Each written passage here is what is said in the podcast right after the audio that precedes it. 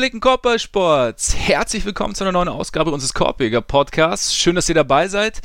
Nur noch eine Woche bis Saisonstart. Nächste Woche von Dienstag auf Mittwoch geht's los. Heute in einer Woche werden wir schon die ersten Spiele gesehen haben. Und deshalb müssen wir natürlich heute auf die neue Saison hinleiten, so ein bisschen unsere letzten Eindrücke abgeben. Und um das tun zu können, sitzt er mir natürlich wieder gegenüber der unvergleichliche Carson Edwards. Auch bekannt als Ole Freaks. Mein Name ist Max Marbeiter und wir haben einiges vor heute, Ole, ne? Award Picks. Bist du heiß? Äh, total, total. Es ist äh, weniger leicht als in den letzten Jahren, deswegen bin ich mal gespannt, ob wir uns irgendwann anschreien. Ja, ich war auch so ein bisschen, also gerade so bei so bei so paar Awards, die eigentlich mal relativ klar waren, musste ich echt so ein bisschen hin und her überlegen. Also ich bin auch gespannt. Vielleicht wird es mal kontrovers. Ich meine, oft sind wir ja einer Meinung. Bei uns läuft es ja sehr harmonisch ab meistens, aber heute vielleicht. Das denkst du. Ja, zumindest. Ja. Und hinter, hinterher gehst du wieder zum Schreien in den Keller, dann, ne? wenn, wir, wenn wir durch sind. Oft. Oft, oft, ja, genau. Und äh, ja, weniger harmonisch. ja, geht's. Äh, wir müssen natürlich auch noch kurz über, über die Problematik rund um die China-Geschichte sprechen, nachdem sich LeBron da gestern nochmal dazu geäußert hat. Und am Ende dann noch ein paar Preseason-Eindrücke. Es könnte sein, dass wir da kurz über die Bulls sprechen. Es gibt ja auch noch einen zusätzlichen Anlass momentan. Der Wurf aus der Mitteldistanz ist sehr beliebt. Zumindest bei Zach Levine und Kevin Durant. Aber da kommen wir später dazu. Bevor wir loslegen, haben wir aber noch eine, ehrlich gesagt, ziemlich große und auch freudige Ankündigung in eigener Sache zu machen. Denn ab sofort, ab heute, ist der Korpiger Podcast auch der offizielle NBA-Podcast von The Zone und Box. Wir freuen uns da echt saumäßig drauf. Vielen Dank auch für das Vertrauen quasi. Und äh, ja, für uns ist das eine super Möglichkeit, noch mehr Zeit zu investieren. Also für den Podcast, für unsere Patreon-Geschichte. Da wird es weiterhin regelmäßig oder noch regelmäßiger exklusiven Content geben. Irgendwie zahlt sich unsere Arbeit auch dadurch aus. Das ist auch sehr schön. Wir haben Möglichkeit, mehr Content zu liefern. Da wird in Zukunft wird es auch einiges geben. Wir haben da so ein paar Ideen. Und am Ende sollte natürlich auch ihr profitieren, ne, Ole?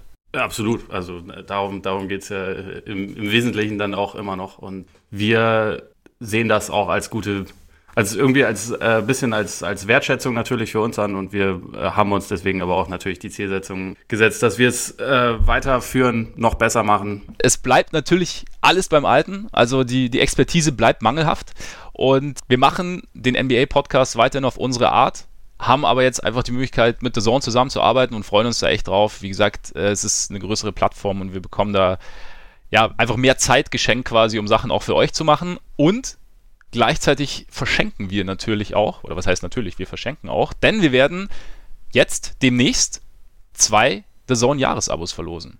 Wie das genau ablaufen wird, werdet ihr erfahren, sobald es soweit ist, aber es kommt auf jeden Fall. Von daher haltet euch da schon mal bereit und ja, freut euch auf alles, was kommt. Behaltet wir freuen uns auf jeden Fall. den Twitter-Account von uns im Auge, sollte man vielleicht dazu sagen. Das tun ja manche Menschen nicht. Das ist richtig und äh, das soll helfen seid auf jeden Fall regelmäßig unterwegs, dann geht da auf jeden Fall was demnächst. Und ja, wie gesagt, wir freuen uns sehr drauf und gehen jetzt auch direkt rein, würde ich sagen. Oder hast du dem noch irgendwas hinzuzufügen? Nö.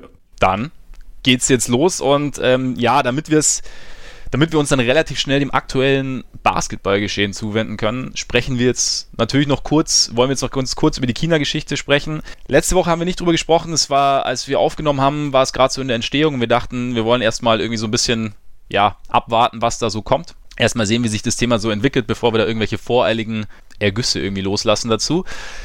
Mittlerweile hat sich, glaube ich, jeder geäußert. LeBron hat sich jetzt diese Woche nochmal geäußert, nachdem letzte Woche ähm, die NBA schon ihr Statement abgegeben hat. Also losging, wie gesagt, alle werden es wahrscheinlich mitbekommen haben, losging es mit einem Tweet von Daryl Murray von den Rockets, der geschrieben hat, Fight for Freedom, Stand with Hong Kong und damit die Demonstranten in Hongkong unterstützen wollte. Das kam jetzt in China nicht ganz so gut an. Ähm, es gab äh, ziemliche atmosphärische Störungen zwischen China und der NBA und ähm, die Rockets sind relativ schnell zurückgerudert, Murray ist schnell zurückgerudert, trotzdem ja, war irgendwie lang nicht klar, wie es mit den äh, China Games der NBA ablaufen soll, ob die stattfinden. Also die Lakers und, und Nets waren ja dann noch da, haben dann beide Spiele gespielt, aber es wurden Werbebanner entfernt und es war dann, ja, es gab schon größere atmosphärische Störungen. Die NBA hat dann ein erstes Statement veröffentlicht, das nicht ganz so ja, fand ich auch nicht ganz so glücklich formuliert war, indem sie ja, ja komplett nur zurückgerudert sind. Dann hat Adam Silver ein zweites Statement veröffentlicht, in dem er gesagt hat, sie wollten niemanden verärgern, in dem er aber gleichzeitig auch gesagt hat, Meinungsfreiheit wird groß geschrieben und sie werden, niemand, werden niemandem vorschreiben, was er zu sagen hat. Und ähm, fand ich, ich fand die Worte eigentlich relativ gut gewählt. Klar kann man immer ja, hoffen, dass sich jemand noch deutlicher positioniert, aber ich fand da in dem Kontext hat er sich, hat er zu einem wichtigen Teil, glaube ich, des Ganzen klar Stellung bezogen und hat die NBA klar Stellung bezogen. Und das fand ich schon relativ, relativ positiv. Wie hast du es sogar die ganze Geschichte so wahrgenommen, so über die Woche? Hast du, also diese Entwicklung? Ich, ich wäre eigentlich mit, mit Adam Silver wäre ich sehr zufrieden gewesen, wenn das äh, zweite Statement das erste gewesen wäre. also das zweite fand ich in einer Situation, die natürlich einfach wirklich nicht leicht ist, glaube ich. Also für, für so eine Organisation, die halt sich natürlich in erster Linie darüber definiert, wir verdienen Geld und nicht irgendwas anderes. Es ist halt, äh, finde ich, eine, eine schwierige Position, aber das zweite Statement fand ich, wie gesagt, eigentlich gut. Insgesamt hinterlässt es natürlich trotzdem einen, einen hässlichen Beigeschmack, dass du dir als Liga, die ja gerade in den USA eigentlich den Ruf hat, so die Woke-Liga zu sein, die, ähm, die sich sozial engagiert, die, die äh, verschiedene Typen zulässt und erlaubt und, und äh, auch das erlaubt, dass sich Leute auch politisch positionieren, dass sie halt kuscht ist vielleicht das falsche Wort, aber doch äh, da sehr, sehr, sehr vorsichtig ist. Und das zieht sich ja dann durch, auch durch, durch alle, durch alle Teile. Also sowohl bekannte Coaches wie ähm, Popovic oder Kerr, die halt natürlich häufig zu Themen in den USA sich sehr, sehr klar positionieren und das da halt nicht gemacht haben, was ich übrigens verständlich finde, aber das ist, ist ein anderes Thema. Äh, auch ein LeBron, der sich dazu nicht wirklich äußern will und sogar noch Murray eigentlich dafür kritisiert, weil er ja auch eine, eine Woche hätte warten können. Nicht, äh, mhm. nicht glücklich. Äh, dass Harden sich quasi sofort entschuldigt und sagt, ja, wir lieben China. Das alles hinterlässt irgendwie nicht den, den allergeilsten Beigeschmack, auch wenn ich es in, in den individuellen Fällen häufig verstehen kann. Nur gerade wenn du, wenn du Leute hast, die sich zu normalerweise zu vielen Themen äußern äh, und auch, auch mal kritisch Stellung beziehen. Wenn die dann halt bei so einem Thema sich halt komplett zurückhalten, das gibt dann halt leider den ganzen Idioten in den USA und sonst wo Futter, die dann das nächste Mal, wenn sich so jemand äußert, sagen, ja, dir geht's doch eh nur ums Geld und du sagst sowas ja jetzt, also nur weil das jetzt vielleicht dein, dein Geld nicht beeinflusst, aber wenn es um dein Geld geht, dann, dann hältst du die Klappe, so nach dem Motto. Was natürlich auch irgendwie eine blödsinnige Sichtweise ist, aber es wird, es wird so und so passieren. Und deswegen, ja, das, die ganze Geschichte ist, schwierig, irgendwie enttäuschend und ja, gleichzeitig weiß ich auch nicht, wie man sich jetzt im Individualfall viel besser hätte verhalten sollen. Weiß nicht, wie siehst du das? Ja, ich glaube, das ist genau ein entscheidender Punkt. Also wie du sagst, das ist einfach für alle Beteiligten eine sehr, sehr schwere oder komplizierte Situation. Ich glaube, kompliziert ist, ist äh, drückt es besser aus, die noch dazu sehr überraschend kam und ich glaube, man muss auch, glaube ich, einfach sagen, dass da, oder, oder denen auch zugestehen, dass sie erstmal so ein bisschen ja hilflos in Anführungszeichen waren oder einfach überfordert waren mit der Situation im ersten Moment. Okay, wie reagiere ich richtig drauf? Und von daher finde ich es, also klar wäre es mir auch lieber gewesen, wenn das zweite Statement der NBA das erste gewesen wäre, aber ich finde ich finde, man kann es auch so sehen, dass die NBA ja im ersten Moment so ja, aufgrund des Schrecks irgendwie ein Statement rausgelassen hat, das nicht so wahnsinnig glücklich war, dann aber nochmal in sich gegangen ist, nachgedacht hat und ein zweites Statement, also quasi den, den Fehler schon oder den einen Fehler schon irgendwie eingestanden hat.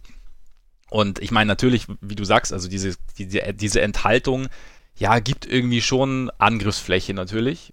Gleichzeitig auch, weil wir, glaube ich, heute so, so, so gewöhnt sind, dass, dass jeder jederzeit und überall seine, seine Meinung in die Welt raus posaunen kann und deswegen erwarten wir es auch irgendwie so, dass Leute, die das regelmäßig tun, dann auch wirklich zu allem was zu sagen haben. Also ja, ich hätte teilweise gern, persönlich hätte ich mehr klare Stellungnahme zu gewissen Dingen und, und weniger so, okay, weniger Strategie oder weniger Geldstrategie, aber man muss halt einfach sagen, also das ist halt im Prinzip treffen ja mit, und das finde ich eigentlich eine Grundschwierigkeit bei der ganzen Sache, also halt die NBA konzentriert sich quasi auf einen Markt intensiv, der ja so ein bisschen unter dem Mantel von einer streng kontrollierenden Regierung steht. Und ähm, wenn dann ein Extremfall eintritt, dann kann es zu Spannungen führen. Wie es halt jetzt, also mein Hongkong ist ein Extremfall und jetzt treffen halt irgendwie zwei Pole aufeinander. Also auf der einen Seite hast du die Kontrolle in China, auf der anderen Seite das, das Freiheitsdenken der Amerikaner. Und da jetzt den richtigen, den richtigen Weg zu finden, ist, glaube ich, tatsächlich nicht einfach, wenn es halt so, so spontan losbricht. Und ja, LeBron jetzt, das ist ja jetzt so das letzte Zitat gewesen, der sich jetzt, glaube ich, gestern war es, oder? Nochmal geäußert hat? Oder was am Montag? Nach US-Zeit am Montag. Und also, ja. Äh, bei uns. Jetzt am Dienstag nochmal, wobei er dann gesagt hat, dass er jetzt eigentlich auch durch ist mit dem eigentlich Thema. nichts mehr sagen will. Was ich genau. auch okay finde. Also wenn man sagt, ich bin nicht so informiert, was ein bestimmtes Thema angeht, dann ist es nicht so, dass man dann, dass ja. man dann ganz viel erzählen muss. Natürlich. Ja, auf jeden Fall. Also ich, und gerade bei LeBron's Statement finde ich, er hat es ja dann auch nochmal klargestellt, also er meinte so, ähm, er hat ja gesagt, Murray sei nicht informiert genug gewesen und Murray, äh, Murray. Murray! Andy Murray. nee, äh, Murray hat ja wahrscheinlich tatsächlich nicht ganz genau über oder konnte nicht ganz genau absehen, was sein Tweet auslösen würde. Also das ist halt einfach so, also gut, hätte sich vielleicht, hätte er ein bisschen, ja, hätte er vielleicht zumindest damit rechnen können, aber ich glaube, dass das für LeBron halt, dass LeBron das Ganze auch so ein bisschen, zumindest den Part so ein bisschen aus, aus seiner Perspektive sieht, der halt dann eben in China war zu der Zeit. Oder China, wie du auch gern sagst. Der dann. Gern. Meinst du richtigerweise, ja. Ja, musst, musst du den Duden fragen, wie, wie der das so sieht. Mhm. Nein, aber der zu der Zeit eben sich äh, im Land aufgehalten hat und dann einer gewissen, ja, Unsicherheit ausgesetzt war. Und das können wir, glaube ich, gar nicht so richtig beurteilen, wie es dann wirklich ist vor Ort, wenn du quasi im Zentrum dieser ganzen Kontroverse bist und sich diese ganze Kontroverse plötzlich auch ein bisschen um dich dreht. Also ich glaube, das ist, ja. Das meint er, denke ich, damit. Also einerseits. Andererseits, klar, kommt natürlich die Aussage auch so ein bisschen rüber, wie so ein bisschen die Schäfchen ins Trockene bringen. Und ich finde es halt, wie gesagt, ich finde auch okay, wenn man sagt, man ist bei der ganzen Geschichte nicht informiert genug, um sich zu äußern. Einerseits. Ich meine, und ich glaube auch Twitter ist da nicht das perfekte Medium, wo du einfach wahnsinnig viel Kontext brauchst für diese ganze Sache. Twitter also ist grundsätzlich nicht das beste Medium für irgendwas. Und also ja. für politische Äußerungen nicht, für ja. grundsätzlich für komplexe Themen glaube ich nicht. Für Präsidenten nicht. Für Präsidenten wahrscheinlich auch nicht. Und ja. auch, also für komplexe Erklärungen. Es gibt ja viele Leute, die dann irgendwie so Threads aneinander rein mit 25 Tweets aneinander, aber eigentlich ist das halt nicht das Medium dafür. Da gibt es eigentlich andere. Aber gut, egal, das ist, das ist ein äh, eben, Randthema. Eben, von, genau, von daher, also ich meine, das Thema braucht einfach viel Kontext. Es ist halt, und ich glaube, es tatsächlich ist halt einfach viel, es geht viel hin und her, keiner oder die wenigsten, oder man muss sich erstmal, ich glaube, man kann sich relativ schnell zumindest mal eine, ja, so einen grundsätzlichen Überblick verschaffen. So, worum geht's, was war der Auslöser der ganzen Demonstrationen, worum geht es den Demonstranten jetzt? Und dann, ja, könnte man sich vielleicht auch zumindest auf eine Art positionieren, wobei wir, ja, wir fordern dann halt doch wieder, und klar ist es blöd, wenn es um Geld geht. Und ich bin auch der Meinung, dass man für Menschenrechte und Freiheit und gegen Polizeigewalt jederzeit einstehen sollte, dass das kein Problem sein sollte. Aber wenn, wenn da gewisse eigene Interessen involviert sind, ist es halt ein bisschen schwerer, sich da irgendwie hinzustellen. Und ich sage jetzt nicht, dass es richtig ist, aber es ist halt, es ist einfach schwierig. Und ja, also das ist ja auch,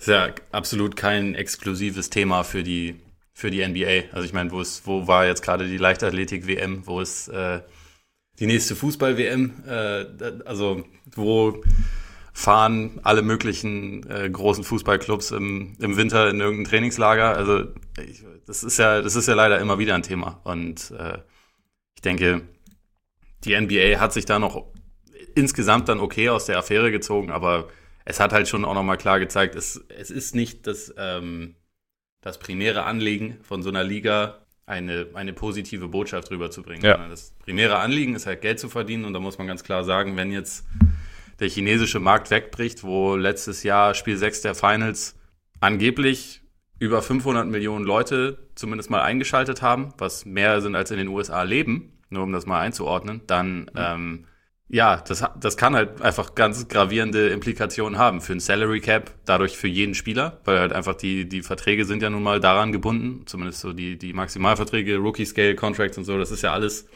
das hat ja alles damit zu tun.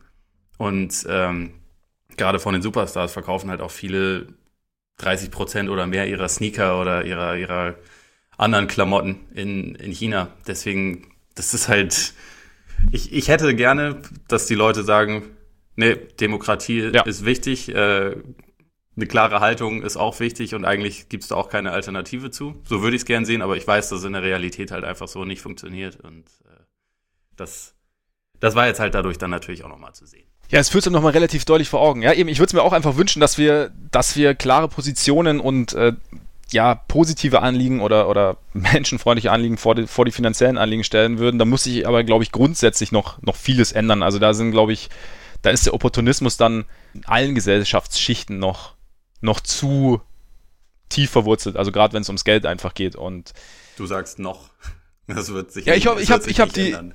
Ich habe ich habe die Hoffnung nicht aufgegeben. Wer, wer weiß, wer weiß was äh, was in 30 Jahren ist, ja, aber es, es gibt momentan relativ wenig Anzeichen, dass sich irgendwas ändert. Ja, ich meine, ja, man muss das Ding ist ja es ist echt schwierig, es, da, da spielen irgendwie so viele Dinge mit rein, also zum Beispiel, dass eben die Chinesen auf dem Festland ja tatsächlich den Demonstranten jetzt nicht wahnsinnig ja, positiv gegenüber gesonnen sind, einfach weil dieses Narrativ vom, von der, vom Unabhängigkeitsstreben da irgendwie groß gepusht wurde, zumindest was ich so mitbekommen habe. Und dann, damit hast du dann irgendwie, fühlt sich, fühlen sich Chinesen dann tatsächlich irgendwie beleidigt, wenn jemand quasi pro Hongkong ist, weil sie denken, er möchte, dass Hongkong sich abspaltet. Und da hat ja irgendwie dann Joseph Tsai, der neue Netzbesitzer oder Mehrheitseigner, hat er dann irgendwie das so versucht in den historischen Kontext zu setzen, hat aber gleichzeitig dieses Narrativ gefüttert. Und dabei sagen aber die Demonstranten, sie streben gar nicht nach Unabhängigkeit, sondern sie wollen halt ihre Freiheit behalten. Also im Prinzip geht es ja auch darum. Und äh, ja, es ist, ähm, es ist kompliziert und ja, man würde sich da irgendwie eine klare, klare Position wünschen, gerade wenn man eben, wenn es um Menschen geht, die halt auch schon klar Positionen zu ähnlichen Themen bezogen haben. Aber ja, du hast schon recht, es ist halt, die Implikationen sind halt vielfältig und dann ist es, ist es schwierig. Und dann ist es auch schwierig, das da von außen wirklich Forderungen zu stellen, auch wenn man sich persönlich wünschen würde. So vielleicht. Ja. Jetzt die Frage, ob wir uns jetzt da verrannt haben in dieses Thema oder. Nee, ich, glaub, ich glaube, das war jetzt die wöchentliche Ausgabe des Politikjäger-Podcasts und jetzt müssen wir, Ja. müssen wir vielleicht wird- weitermachen, weil, also man, man kann das natürlich über fünf Stunden ausdiskutieren, aber Ja. ich Ja. glaube, also da muss ich auch sagen, da sind wir auch nicht die richtige Plattform für. Nein. Und, äh, Und wir, wir wollen ja auch nicht unsere ganzen Hörer in China verärgern, die natürlich äh, So für ist es, 90 so ist Prozent es. unseres Einkommens ver verantwortlich sind. So ist es.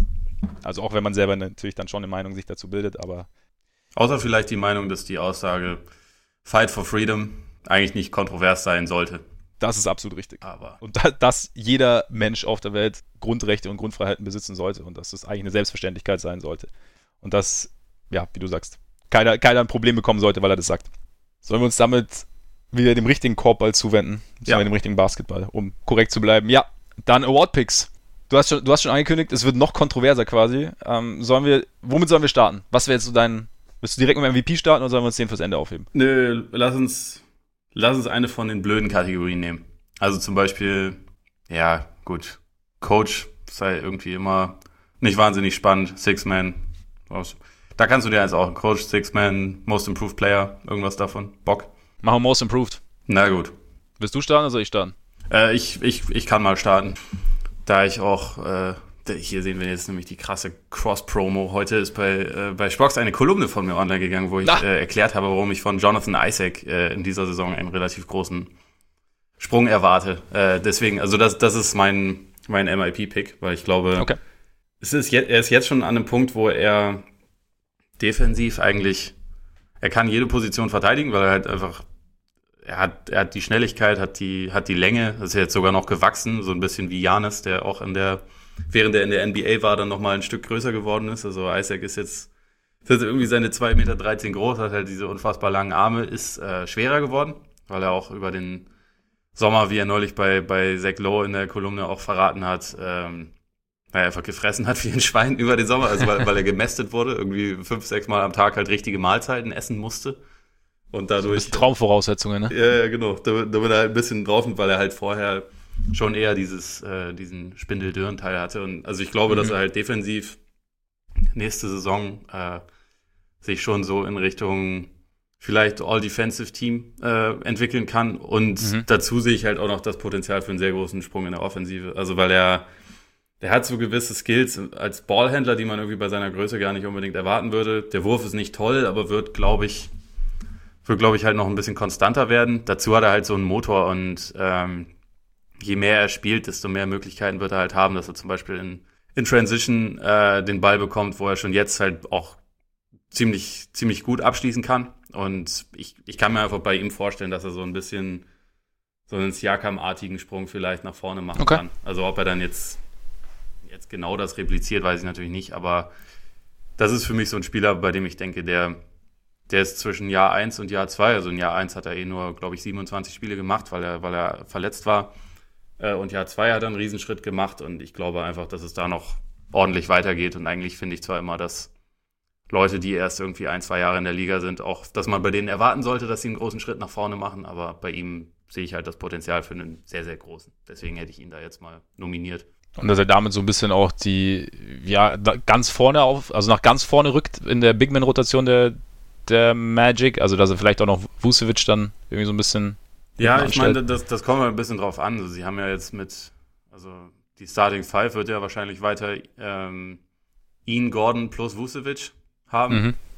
Und dazu hat Bamba jetzt in der Preseason wieder deutlich mehr Minuten gesehen.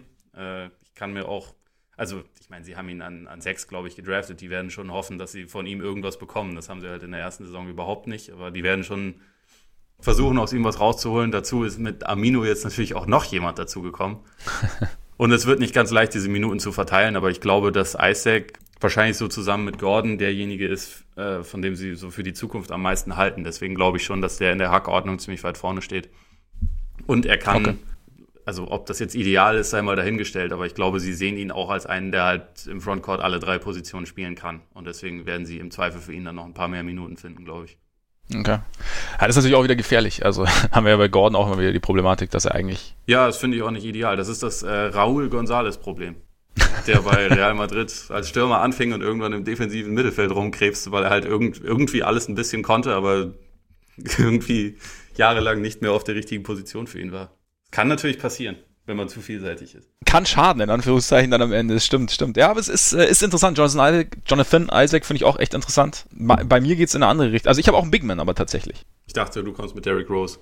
Der wird Sixth Man, wenn er überhaupt von der Bank kommt. Nee, äh, es geht aber, es, meine, meine, meine Verbindungen oder meine Hoffnungen konnte ich damit nicht ganz, konnte ich nicht ganz hinten anstellen. Äh, Laurie Markkanen habe ich. Den Finisher. Ah, ja. Den Finisher, den Finisher. Und zwar, weil ich also auch aufgrund von Verletzungen einfach da noch relativ viel Potenzial sehe. Natürlich auch, weil ich hoffe. Ne? Also da soll, das will ich jetzt gar nicht leugnen. Aber ich glaube auch, dass, dass das Setup der Bulls ihm jetzt wesentlich mehr zugutekommt. Einfach, wie gesagt, wir haben das, ich habe das ja schon oft gesagt, einfach weil da jetzt mehr Struktur ist, weil sie jetzt auch ähm, mit Satoranski jemanden haben, der das, das Spiel ein bisschen besser ordnen kann, weil sie schneller spielen.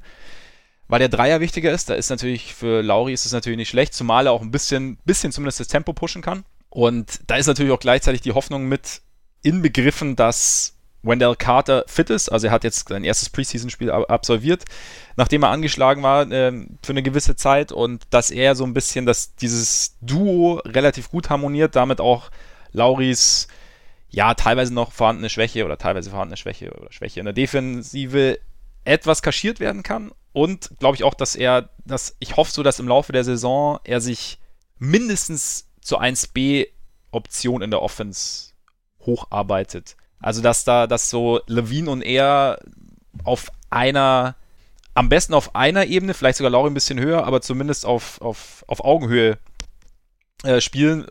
Kann natürlich sein, dass Lauri noch ein bisschen drunter ist, aber dass sie auf jeden Fall ihn, dass sie, dass sie ihm so ein bisschen mehr Offensivlast geben einfach. Weil ich glaube, dass er da schon, dass, dass sein Ceiling da ein bisschen höher sein kann als das, oder höher sein kann als das von Levine. Und also auch wenn, ja, Levine irgendwie schon mir Spaß macht teilweise, aber Deswegen, und ich glaube eben, dass das Setup dafür ganz gut stimmt, also alles, was da außen rum ist und äh, dass, dass eben, wenn er verletzungsfrei bleibt, er da auch noch konstanter ja, an sich arbeiten kann, beziehungsweise jetzt auch konstanter über den Sommer arbeiten konnte und das jetzt direkt übersetzen kann in die Saison.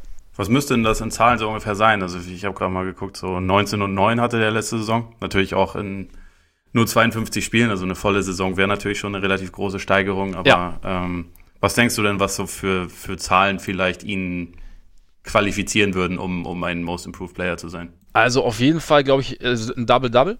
Ja. Würde ich sagen. Also so, weiß ich nicht, vielleicht so 23, 11, 22, ja. 11, so um den Dreh rum und gleichzeitig auch noch einfach mehr Siege für die Bulls. Also es muss sich halt natürlich, es reicht jetzt nicht, wenn's, wenn, wenn sie leer sind, die Zahlen, die er so auflegt, sondern er muss einfach, ja, die Bulls müssen halt so Richtung 35, 40 Siege ist schon sehr hoch, weil dann sind wir fast bei 50 Prozent. Aber so, so Richtung, Richtung Playoffs gehen, er muss da eine entscheidende Rolle. Und ich glaube eben, dass halt, klar, die Zahlen, wie gesagt, Double-Double, aber dass auch, dass man sehen muss, dass er ein entscheidender Teil dieses Ganzen ist und dieses Aufschwungs ist. Und ich glaube, dass, dass das ihn dann noch ein bisschen heben könnte. Aber wie gesagt, so 22, 10, 11, 23, 12, sowas um den Dreh soll es, glaube ich, könnte es sein. Und das traue ich ihm auch zu, definitiv. Okay.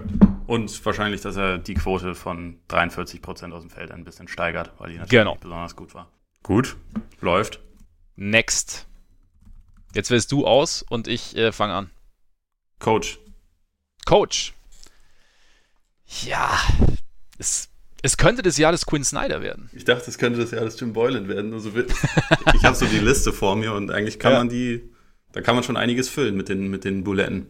Ja, auf jeden Fall, auf jeden Fall. Nee, aber, also ich glaube, es wird ein, ich könnte mir vorstellen, dass es ein Coach wird, der eben nicht die ganz großen Superstars oder bewiesenen Stars im Team hat, aber dann halt doch, ja, am Ende irgendwie ein relativ gutes Ergebnis in der Conference landet, beziehungsweise die Erwartung übertrifft. Also deswegen bin ich jetzt mal auf Quinn Snyder gekommen, weil der die letzten Jahre ja schon so ein bisschen in der Verlosung immer war, aber die Jazz ja am Ende nicht so den, den ganz großen Sprung mit der Regular Season geschafft ja. haben. Und jetzt so mit dem jetzigen Setup könnte ich mir schon vorstellen, ich meine, wir haben ja oft genug darüber geredet, dass wir da so in den ja, Top 3 landen. Und dann glaube ich auch so mit, mit Blick auf die Vergangenheit, dass, dass er da irgendwie eine ganz gute Möglichkeit hat. Ich habe auch ganz kurz tatsächlich, wenn wir später noch auf die Pelicans kommen, habe ich kurz überlegt, wenn sollten die Pelicans Zion richtig gut einsetzen während der Saison und sollten dann eben, sollte dieses riesige Puzzle, von dem wir auch letzte Woche ja gesprochen haben mit, mit Jonathan, sollten sie das irgendwie, sollte Gentry das mit seinem Coaching-Staff zusammenfügen und die Pelicans dann vielleicht doch Richtung Playoffs gehen, dass vielleicht doch er eine Möglichkeit hat? Ja. Spolstra ist mir noch eingefallen, aber ich, ich will, wenn es jetzt, wenn ich mich festigen müsste, und ich glaube, deswegen sind wir ja hier, gehe ich, ähm, geh ich mal auf Quinn Snyder. Ja, finde ich legitim. Also ich finde grundsätzlich auch Gentry ist eine Möglichkeit, äh, Carlyle ist eine Möglichkeit, wenn es bei den Mavs gut läuft. Absolut, ja. Sportstra sowieso immer. Äh, Brad Stevens kann man jetzt, wo sie äh, wieder die Chance haben, die Erwartungen zu übererfüllen, kann ja. man wieder mit reinnehmen, nachdem es letzte Saison zum ersten Mal in der Brad Stevens-Ära äh, enttäuscht haben. Dazu Doc Rivers kann man auf dem Zettel haben, denke ich mal. Mhm. Aber ich, ich, ich sage einfach Greg Popovich, weil ich habe es ja schon gesagt, ich bin nicht der allergrößte Fan von diesem Award, weil es immer sau viele gute Kandidaten gibt und dann letztendlich meistens irgendeine Storyline halt einfach wichtig ist. Und ich, ich sage jetzt aber aus, dem, aus Prinzip einfach Pop, weil die Spurs, da haben wir auch letzte Woche drüber geredet, ich bin absolut überzeugt, dass sie wie immer die Erwartungen an sie übertreffen werden. Und da würde ich widersprechen. Ja, du, du widersprichst, das ist okay. Ja. Äh, greif ruhig auch einmal in diese Toilette. Ich glaube, ich habe letztes Jahr auch schon reingegriffen, haben. aber ich bleib dabei. Ja, siehst du, mich hat. Äh, ja. Meine Hand stinkt immer noch von der letzten deswegen mache ich es nie nochmal. Äh, deswegen sage ich Popovic. Aber okay. wie gesagt, es, ich kann mir auch zehn andere Kandidaten vorstellen. Ja, es, es gibt echt viele Möglichkeiten. Was bei Snyder auch noch ein Punkt ist, ist, dass ich, dass sie jetzt, ich meine, es war immer so ein bisschen das Problem, dass, dass die Utah Offense relativ ausrechenbar war, eben auch aufgrund des Spielermaterials. Und ich könnte mir vorstellen, dass jetzt eben durch das neue Spielermaterial da auch ein bisschen mehr Variabilität reinkommt und dass die Jets damit noch etwas besser aussehen. Was natürlich dagegen sprechen könnte, ist, dass auch die Erfahrungen, äh, Erfahrungen, Erwartungen gestiegen sind. Ja. Das heißt natürlich, das ist jetzt was anderes. Das heißt jetzt zum Beispiel eine gute Saison und knapp, knapp Heimvorteil würde jetzt halt zum Beispiel nicht mehr reichen, was halt ja vielleicht vor zwei, drei Jahren noch irgendwie anders ausgesehen hätte. Von daher, nee, aber ich glaube, glaub, Snyder hat da ganz gute Optionen. Ich glaube auch dass eben, dass er, dass er mit dem, was er bekommt, durchaus gut arbeiten kann. Also es wäre ja auch noch Grundvoraussetzung. Glaube ich auch. Also meine Erwartungen an Utah sind auch extrem hoch. Ja. Gut. Sollen wir einen Sixth Man damit hinter uns bringen? Machen wir. Your turn. Ja, äh, nach, also da, da bleibe ich in Utah, da der Kollege Joe Ingles jetzt neuerdings von der Bank kommt, wie die Preseason ja. andeutet und wie er danach auch gesagt hat, dass das wohl seine neue Rolle ist lehne ich mich da jetzt mal aus dem Fenster, weil ich bin auch bei dem Award immer nicht der allergrößte Fan davon, dass es in erster Linie einfach an Scorer geht. Also mhm. ich meine, die letzten beiden Jahre war Lou Williams absolut vertretbar.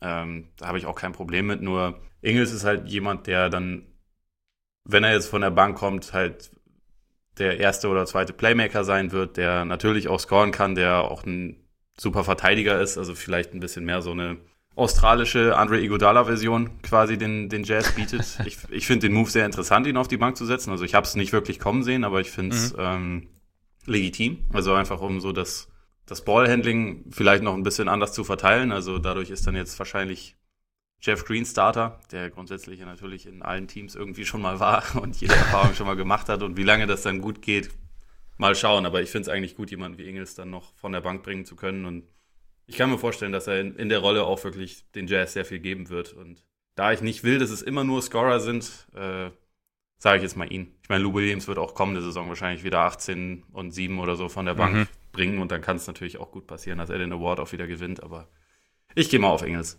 Ich habe Kobe White. Nein. Selbstverständlich. Natürlich. Nein, ich. Du hast äh, Thaddeus Young.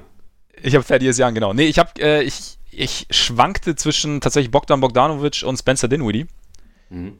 Natürlich auch eher Scoring, aber ich gehe Richtung Dinwiddie, weil ich den letztes Jahr schon relativ weit oben auf dem Zettel hatte, beziehungsweise ich glaube, es wäre sogar mein Pick gewesen am Ende der Saison, wenn ich mich nicht ganz täusche. Aber ich glaube einfach, dass die Nets gerade auch ohne Durant eben dieses, also da sind wir jetzt natürlich an dem Punkt, wo es eher der scorende Bench-Player ist, aber dass sie ohne Garnett einfach dieses Scoring brauchen, dass sie vielleicht Meinst du ohne Durant oder ohne Garnett? Ich meine, sie haben beide. Ja, Garnett nicht. tut auch weh, natürlich, der Abgang vor genau. acht Jahren ungefähr. Das ist, Aber, schon, das ist äh, schon schmerzhaft. Ich meine, der ja. war schon wichtig für sie. Absolut. Ich hätte vielleicht einfach sagen sollen, ohne Kevin. Ja. Dann wäre das, dann hätte es da keine, keine Probleme gewesen, äh, gegeben. Nee, ohne Durant natürlich. Dass sie, dass sie da auf äh, jedwede Art von Scoring angewiesen sind. Zudem glaube ich halt diese Guardlastigkeit ähm, des Spiels, die er letztes Jahr schon begonnen hat und ähm, dieses Jahr, denke ich, unter Kyrie nicht weniger werden wird, dass er da vielleicht noch, ja, mehr übernehmen soll, wenn Kyrie kommt, äh, wenn Kyrie auf die Bank geht. Und natürlich wird Kyrie vielleicht noch ein bisschen mehr Minuten nehmen als, als Russell oder mehr Anteile vielleicht als Russell, aber ich glaube schon, dass, dass Dinwiddie in dem Setup eben funktioniert und auch gebraucht wird und ähm, ja, dass er da irgendwie so ein ja, nicht ein neuer Lou Williams werden kann, aber schon so in die Richtung geht. Und ja, du hast ja auch schon gesagt, ich meine, solche, solche Spielertypen sind ja relativ beliebt, was, was den Award angeht. Und von daher kann ich mir schon vorstellen, dass er das dieses Jahr macht. Ja, solider Case. Kann ich mir auch gut vorstellen. Und jetzt? Und jetzt bringen wir den Rookie hinter uns, wo wir mit ziemlich großer Sicherheit beide einer Meinung sind, oder? Ja, ich glaube, äh, da führt an Daniel Gafford keinen Weg vorbei. Klar, den meine ich. Nein, Zion, ne? Ja, also wenn er sich nicht verletzt, ist das, glaube ich, die sicherste Prognose seit den Meister-Pick Warriors im Jahr 2017. Also 2019. 2018 wäre lustiger, weil ja. Äh, aber nee, 2017, als es eigentlich wirklich nicht so allzu viele Zweifel daran gab. Ähm, ich denke, also erstens ist der Hype groß genug und zweitens ist auch der Zion groß genug, oder beziehungsweise überragend genug jetzt schon in der Preseason. Und klar, es ist Preseason, aber man, man sieht halt jetzt schon, dass der kann durchaus schon ganz gut Basketball spielen. Und mhm. äh, deswegen, ich, ich kann mir nicht vorstellen, dass da irgendjemand die Saison mehr prägen wird als Rookie, als, als Zion das tun wird. Und von daher für mich eine ganz klare Angelegenheit. Ich meine, wie du sagst, allein er wird das Narrativ intensivst prägen, egal in welche Richtung, selbst wenn es jetzt nicht so laufen sollte am Anfang, aber ich glaube auch, dass halt einfach der Fokus auf ihn so extrem hoch sein wird und ja, also es, es lässt sich extrem gut an und ja, sein Skillset funktioniert, scheint zumindest mal sich halbwegs übersetzen zu lassen. Es muss, also, man, man, muss ja nicht mal davon ausgehen, dass es so weitergeht, wie es jetzt begonnen hat, um trotzdem noch relativ sicher davon ausgehen zu können, dass er verletzungsfrei zumindest einen relativ guten Case zusammenbasteln wird als, als Rookie of the Year. Einfach, ja, da ist, da ist einfach zu viel, ja, glaube ich, Qualität und zu viel Besonderheit irgendwie dabei. Von daher, ja, es ist relativ, relativ deutlich. Ja, ich glaube, 25 Punkte bei 70 Prozent aus dem Feld könnten gerade so reichen. Meinst du? Ja. ja, ich glaube, vielleicht wären es am Ende nur 65 Prozent und 24, aber das auch das natürlich bitter. Ja, auch das wäre noch in Ordnung. Nee, ich glaube, da, da gibt's, sollte nichts Unvorhergesehenes passieren, gibt es da, glaube ich, relativ wenig Spielraum am Ende. Ich meine, Kobe White hat sich auch gefangen. nach Schwierigkeiten zu Beginn. Du, Carson Edwards muss man auch auf dem Zettel haben. Absolut. Das ist, das ist klar. Absolut. Acht Dreier in sechs Minuten hat Zion noch nicht getroffen. Nee, wahrscheinlich nicht mal acht Dreier in sechs Spielen getroffen. nee, also, wobei nicht. braucht er allerdings auch ja, nicht. Der braucht auch nicht. Das stimmt, das stimmt. Körperlich leichte Vorteile gegenüber Edwards, aber nee, ich glaube, Saya, können, wir, können wir damit äh, schließen, den Case. Defensive Player of the Year? Ja, äh, da, da habe ich jetzt mal Janis aufgezählt, der letzte Saison, finde ich, schon einen sehr, sehr guten Case hatte und der, denke ich, dieses Jahr, weil er, weil er diesen Award noch nicht äh, gewonnen hat, vielleicht ein bisschen mehr so die, die Wähler auf seiner Seite hat, weil also es würde mich jetzt wundern, wenn Gobert den Award zum dritten Mal in Folge gewinnt. Und ähm, ansonsten, es gibt natürlich ein paar andere ganz gute Kandidaten. Also Embiid hat das ja als Ziel formuliert und ich denke, die Sixers werden vielleicht auch die beste Defense der Liga haben, aber sie haben halt auch irgendwie ziemlich viele Leute, die dafür dann verantwortlich ja. sind. Da weiß ich nicht, ob dann einer so hervorge äh, hervorgehoben werden kann. Und deswegen Janis kann ich mir sehr gut vorstellen. Also ich glaube nicht, dass die, dass die Defense der Bucks großartig schlechter wird. Ja, und er ist da ja der essentiellste Teil des Ganzen im Endeffekt. Ja. Also die Art und Weise, wie er verteidigt, wie er, wie er aushilft, wie er irgendwie Lücken füllt und so und eben auch, ja, nach Switches dann irgendwie noch kleinere Spieler verteidigen kann und den Raum, den er abdeckt. Also ja, Janis wäre jetzt auch mein Case gewesen. Ich meine, Davis hat es ja auch angekündigt, dass er es gern hätte. Wer weiß, aber da kann ich mir jetzt die Gesamtdefense der Lakers noch nicht so richtig vorstellen und so, so eine gewisse ja, Qualität sollte Defense des Teams dann am Ende irgendwie auch haben, denke ich. Also ich glaube, individuell ist, ist Davids sicherlich relativ weit vorne, aber ich glaube, dass Janis da so im Teamverbund, dass das halt einfach noch besser funktioniert. Und wie du sagst, also ich meine, die, die Defense der, der Bucks könnte, könnte durchaus annähernd so gut sein wie letztes Jahr und, und auch eben, ich glaube, es ist tatsächlich immer so ein bisschen so ein Faktor, wenn du nah dran warst an einem Award und den Award halt nicht gewonnen hast und dann im nächsten Jahr nochmal ähnliche Leistungen hast, dann kann es gut sein, dass du ihn dann bekommst. Und wie gesagt, im Beat oder Sixers, da ist einfach auch zu viel außenrum. Draymond, da ist er ähnlich, finde ich, wie bei Davis. Die, die, die Warriors Defense gehört wahrscheinlich, wird wahrscheinlich nicht zu den Besten der Liga gehören. Das denke ich auch. Das ist auch zum Beispiel was, was gegen PJ Tucker äh, spricht, der, glaube ich, auch letzte Saison ja. irgendwie defensiv mehr, mehr leisten musste als wahrscheinlich fast jeder andere in der Liga, aber der halt trotzdem eine, einer Defense vorstand, die als Team einfach nicht, äh, nicht überdurchschnittlich war, sondern ja. über weite Strecken sogar im Gegenteil. Und dann, dann hast du als, als äh, einzelner Spieler, selbst wenn du als einzelner Spieler überragend verteidigst, hast du da einfach, glaube ich, weniger Möglichkeiten.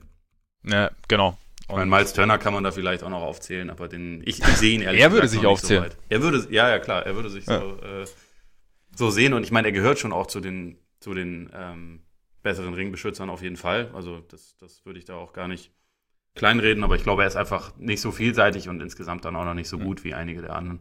Nee, denke ich auch. Und wie gesagt, ich glaube, Janis ja, hat da vielleicht auch so bin ich. Am Ende, wenn es dann irgendwie eng wird, vielleicht so ein bisschen, ähm, ja, so die nicht Benefit of the Doubt auf seiner Seite, aber ja, so die, den Blick aufs letzte Jahr auf seiner Seite. Dann könnte es schon könnte ausschlaggebend sein am Ende. Damit nähern wir uns im Höhepunkt oder möchtest du erst noch. Nee, wir, ich würde sagen jetzt MVP, oder? Ja, oder wir machen erst First Team und dann. Oder erst First Team? Ja. Weil vielleicht kommt er da drin da ja dann auch vor. Und dann kann man sich quasi noch einen aussuchen. Dann kann man, ja. Er sollte zumindest vorkommen. Ja, First Team. Dann bin ich jetzt dran, ne? Ja. Dann würde ich sagen, Stephen Curry. Ja. James Harden. Ja. LeBron James. Ja.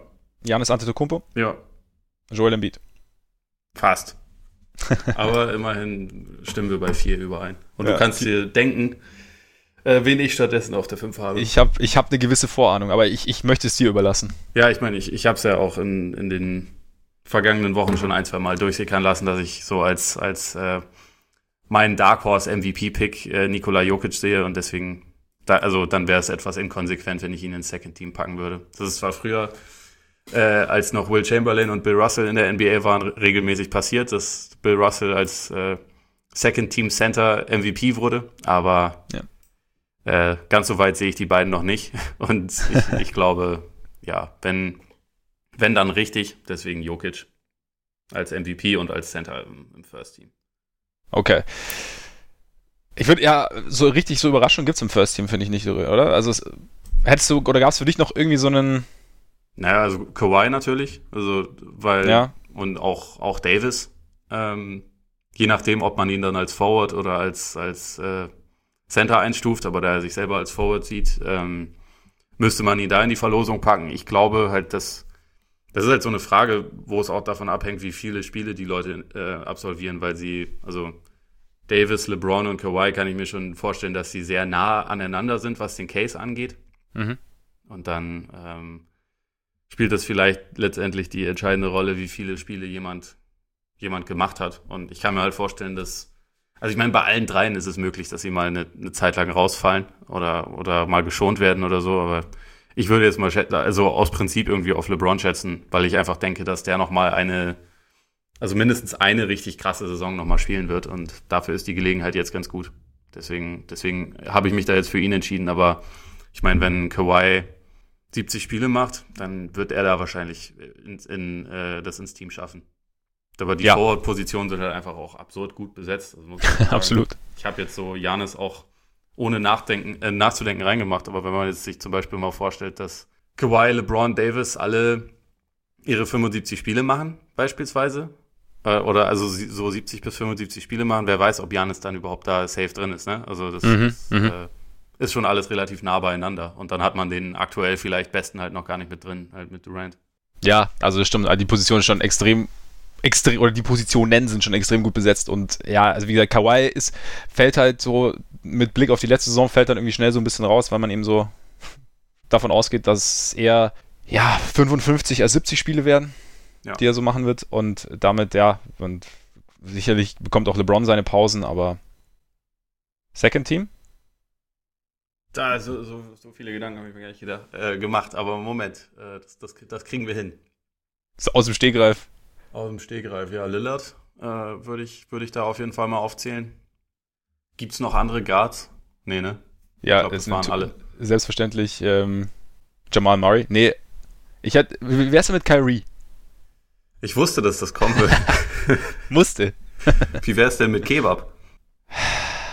Würde ich, würde ich eher auf Kyrie gehen, glaube ich. Na Zumindest, gut. Also auch, auch wenn ich dir damit ein bisschen auf den Schlips trete, aber.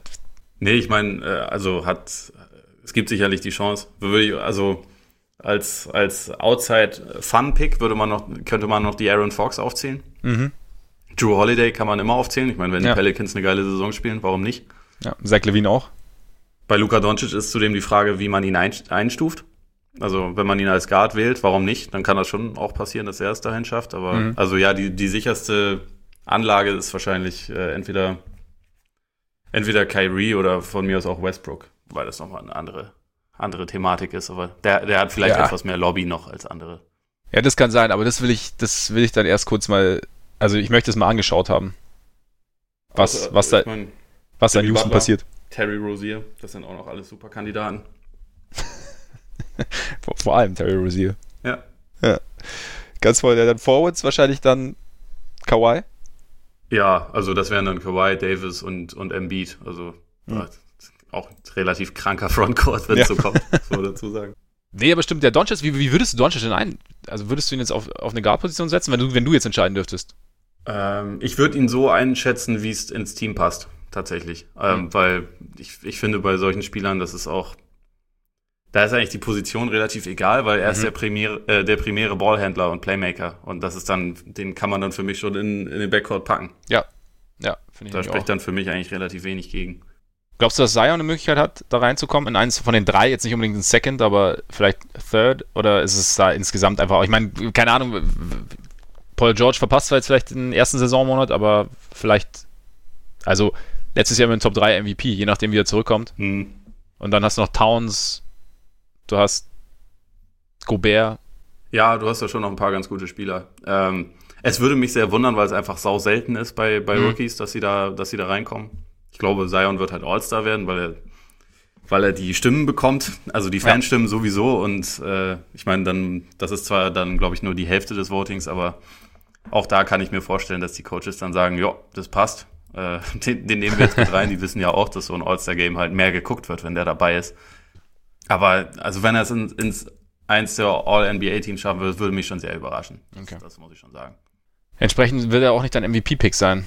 Aber nee. du hast ja, du, wird dein Dark Horse Pick auch dein richtiger Pick?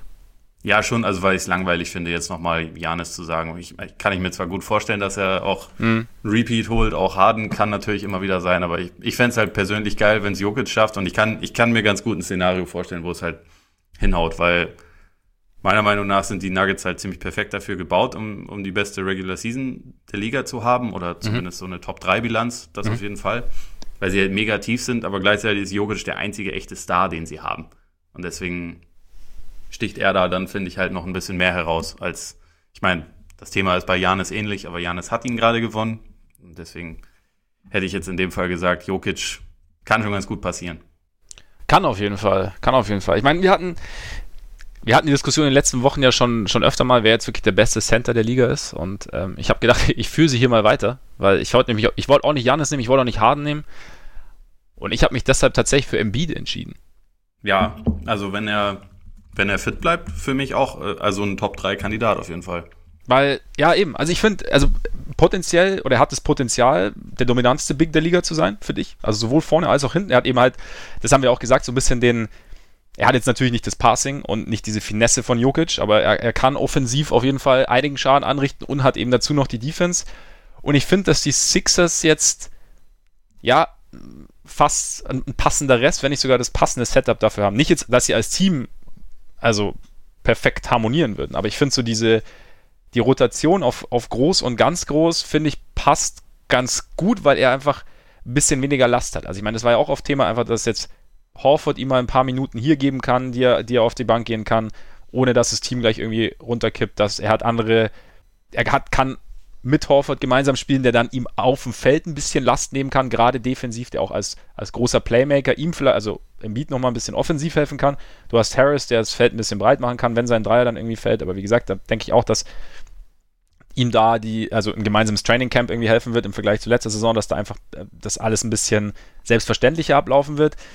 Er wird sicherlich ein bisschen, also ich könnte mir vorstellen, dass er gern tendenziell weniger Minuten sehen wird. Das ist vielleicht auch was, was, da, was dagegen sprich, sprechen könnte, dass vielleicht auch ein bisschen mehr Load Management stattfinden wird. Jetzt so mit, mit, mit ähm, ja, Blick auf Kawhi.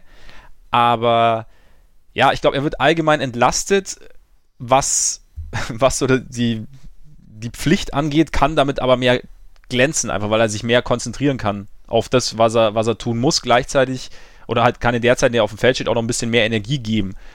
Gleichzeitig glaube ich, oder könnte ich mir gut vorstellen, dass eben diese Niederlage gegen die Raptors, Spiel 7, diese, der, dieses Kawaii-Ding, was da irgendwie reingesprungen ist, irgendwie in den, in den Ring, dass das so eine gewisse Motivation irgendwie in ihm ausgelöst hat, dass er so auch so an selbst Dinge noch intensiver beeinflusst, die er beeinflussen kann, also sprich Ernährung, Fitness, solche Geschichten. Ja. Dann sind die Sixers im Osten. Auch immer ein äh, nicht ganz unwichtiger Punkt, wenn es darum geht, eine gute Bilanz zu haben. Ja. Eben, eben. Und ähm, ja, die, die ist natürlich auch nicht ganz unwichtig. Und deswegen könnte ich mir schon vorstellen, dass Embiid am Ende da mit vorne reinrutscht und vielleicht sogar am Ende MVP wird. Sehe ich auch so, dass das gut passieren kann. Da sind wir trotz, trotz Meinungsverschiedenheit herrscht dann irgendwie doch Einigkeit. Ja, ich meine, bei, bei ihm sind halt irgendwie meine einzigen Zweifel, ob er genug spielen wird dafür. Ja, aber genau. das, das gehört, gehört ja irgendwie immer dazu. Ja, das stimmt. Steht er denn auch in Finals? Bei mir tatsächlich, ja. Ja?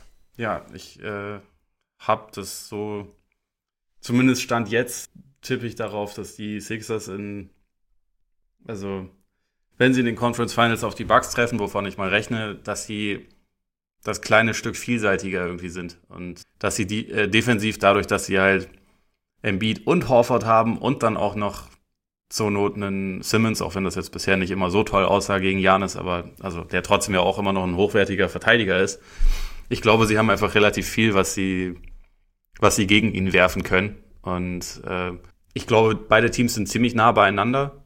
Und ich habe bei den Sixers auch nach wie vor meine Zweifel, wie halt diese Offense, wenn es dann wirklich um die Wurst geht, funktionieren wird. Aber wenn Embiid halt diesen Schritt machen kann zu demjenigen, der, der am Ende des Spiels ein richtiger Go-To-Guy sein kann, was der Plan ist in Philly, dann äh, ja, sehe ich, sehe ich schon die Chance, dass sie da durchkommen. Und deswegen, deswegen habe ich sie jetzt mal vorerst da. Aber also da muss ich auch dazu sagen, das ist mir sehr viel schwerer gefallen als über die letzten Jahre, wo man zumindest ja. immer schon mal fest einbuchen konnte, wer, wer im Westen in die Finals kommt und im Osten auch meistens nicht so viele Teams hatte. Also, mhm. Letzte Saison lag zwar jeder falsch, der auf die Celtics getippt hat, was halt einfach fast alle waren, muss man ja. dazu sagen, aber äh, man man hat ja irgendwie, finde ich, ein bisschen klarer da im Kopf, so die Argumente, warum, warum jetzt genau das Team es schafft. Und diesmal sind es, glaube ich, halt im Osten zwei Teams, die es schaffen können.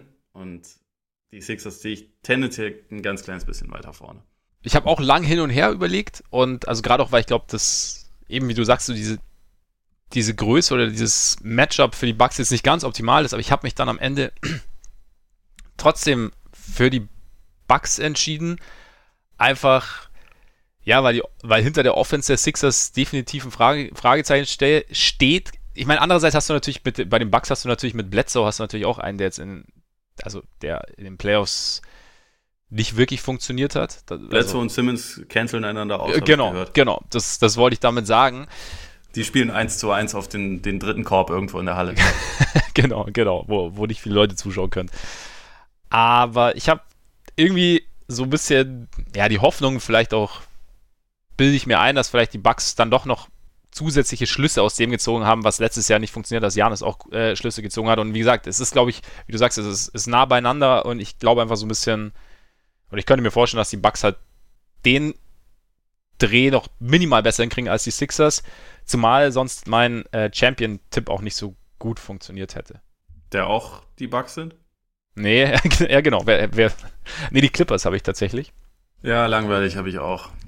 Und ich finde aber, aber es, es funktioniert auch gegen die Sixers, aber wenn ich, wenn ich mir so, so die, die Teams anschaue, glaube ich, können die Sixers den, den Clippers durchaus Probleme bereiten. Einfach weil sehr groß und ja.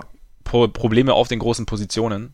Das ist jetzt nicht der Grund, warum ich die Bugs in den Finals sehe, aber Ja, das ist auch noch so ein Punkt, wo, wo ich ein bisschen am Hin und Her überlegen bin, weil ich das Matchup jetzt nicht ideal finde, wobei es auch letztendlich Quatsch ist, zu diesem Zeitpunkt das Matchup irgendwie ja.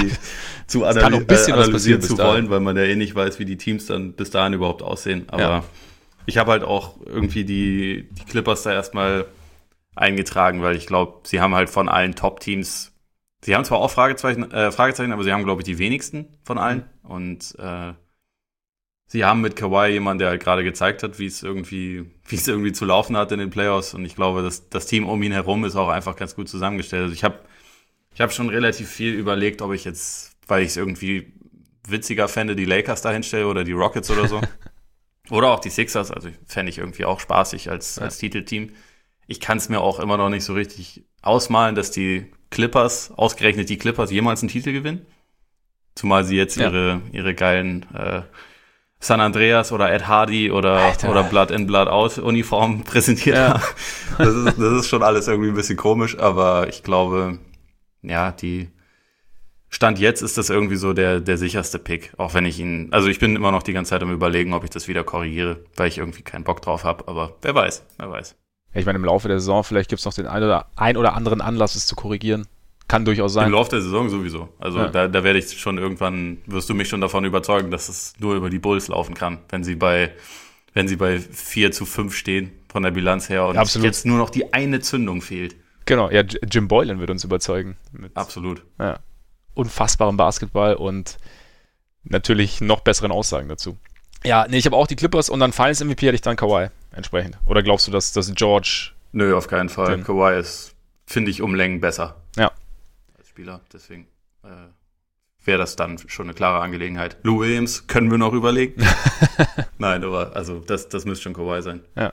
Oder Ivica Subac natürlich. Wenn es gegen die Sixers geht und er im Beat kalt stellt, dann. das kann natürlich auch jederzeit passieren, ja. das ist richtig. Ja, äh, damit, glaube ich, lassen wir den Blick in die Glaskugel und schauen mal ein bisschen zurück, oder? So Richtung Preseason und was wir da so für Eindrücke gewonnen haben.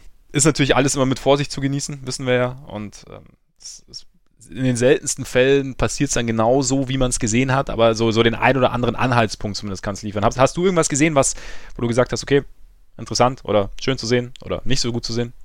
Ja, also ich, ich glaube, wie, wie wahrscheinlich jeder andere, der so ein kleines bisschen die, die Preseason verfolgt hat, bin ich erstmal relativ beeindruckt von, von Zion tatsächlich. Also ist jetzt ein bisschen, bisschen offensichtliche Antwort, aber was der so bisher so abliefert, ist schon natürlich extrem beeindruckend und auch wenn es die Preseason ist und die Defense da natürlich irgendwie immer ein bisschen anders funktioniert, kann man halt irgendwie in Ansätzen, glaube ich, schon mal erkennen, wie halt die Pelicans versuchen wollen, ihn einzusetzen und ähm, wie er auch zum Erfolg kommen kann. Und also, da ist jetzt nicht jeder, also mir ist jetzt eigentlich relativ egal, welche, was für Breakaway-Dunks er dann irgendwie hatte, so dass die nett aussehen, ist klar, aber ähm, dass er beispielsweise jetzt schon in der Lage ist, am Korb gegen jemanden wie Rudy Gobert zu finishen. Das ist, das ist halt eher was, was ich sehr beeindruckend finde. Und auch, dass er halt nicht, das ist ja nicht irgendwie ein reiner Danker oder so, sondern er hat auch wirklich einen guten Touch rund um den Korb. Also äh, trifft relativ komplizierte Layups, hat halt diese, diese Hangtime, die auch dabei nicht ganz unpraktisch ist und äh,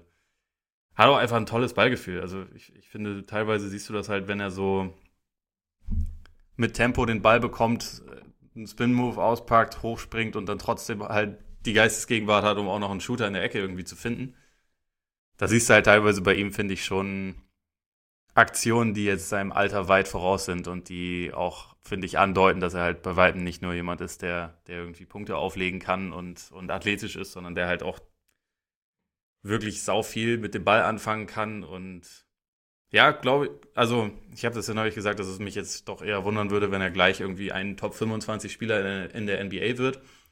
Da bleibe ich jetzt auch mal dabei, aber weit davon weg wird er wahrscheinlich nicht sein. Oder also vielleicht nicht sein. Ich, ich kann mir schon vorstellen, dass er da hinkommt. Und das ist, das ist schon definitiv was, was mich da, was mich ziemlich beeindruckt hat bisher. Ja, wenn er die Quoten hält, dann äh, ist er auf jeden Fall auf dem guten Ja, ich meine, gut, die Quoten sowieso, ne? Das, äh, wenn man sich das mal anschaut, was, was für Zahlen er im Moment hat, so in vier Spielen 27 Minuten pro Spiel, 23,3 Punkte, 71,4 Prozent aus dem Feld, 6,5 Rebounds, 2,3 Assists. 25 Prozent Dreier ist natürlich ganz schlimm, aus dem wird nie was. ja. Kannst du vergessen. Freiwürfe, Freiwürfe könnten auch noch besser sein, aber dass er acht pro Spiel bekommt, ist für mich ein sehr gutes Zeichen. Da achte ja. ich mittlerweile gerade bei jungen Spielern fast mehr drauf als auf irgendwas anderes, weil im Zweifel, wenn man nicht gerade Shaq ist, kann man eigentlich irgendwann lernen, Freiwürfe zu nehmen, aber sie sich zu verdienen, das hat man irgendwie entweder drin oder nicht, habe ich zumindest häufig den Eindruck. Deswegen werde ich nie ein D'Angelo Russell-Fan und deswegen bin ich schon jetzt ein Zion Williams-Fan. Über diese Seitenhiebe. Ja, manchmal müssen sie halt sein. Nein, aber, aber es stimmt, also ich meine, er attackiert halt schon sehr, sehr intensiv und äh, scheut auch keinen Kontakt. Und wie du sagst, auch gegen Gobert irgendwie finisht oder, oder zieht Freiwürfe. Und ich fand es ganz interessant. Ich habe dann in dem Zusammenhang, ich habe das äh, von B-Ball Breakdown ein Video angeschaut, eben zu Zion, wie die, eben da das Interessante, wie die Pelicans ihre Offense auslegen, um Zion bestmöglich einzusetzen. Und da haben sie echt so ein paar ganz, ganz interessante Plays, irgendwie, wo er erstmal gar nicht so richtig involviert ist und irgendwie in der Ecke wartet und dann deuten sie irgendwie ein Pick and Roll an, aber der, der Rollman stellt dann den, den Off-Ball-Screen für Zion und damit ist die, ja, die Defense so ein bisschen, ja, auf Roller Skates, wie es aber so schön heißt. Also sie weiß ja nicht ganz genau, muss sie jetzt auf den Rollman achten, was passiert mit Zion und er hat dann irgendwie relativ gut eine Driving Lane und so hat er relativ oft abgeschlossen.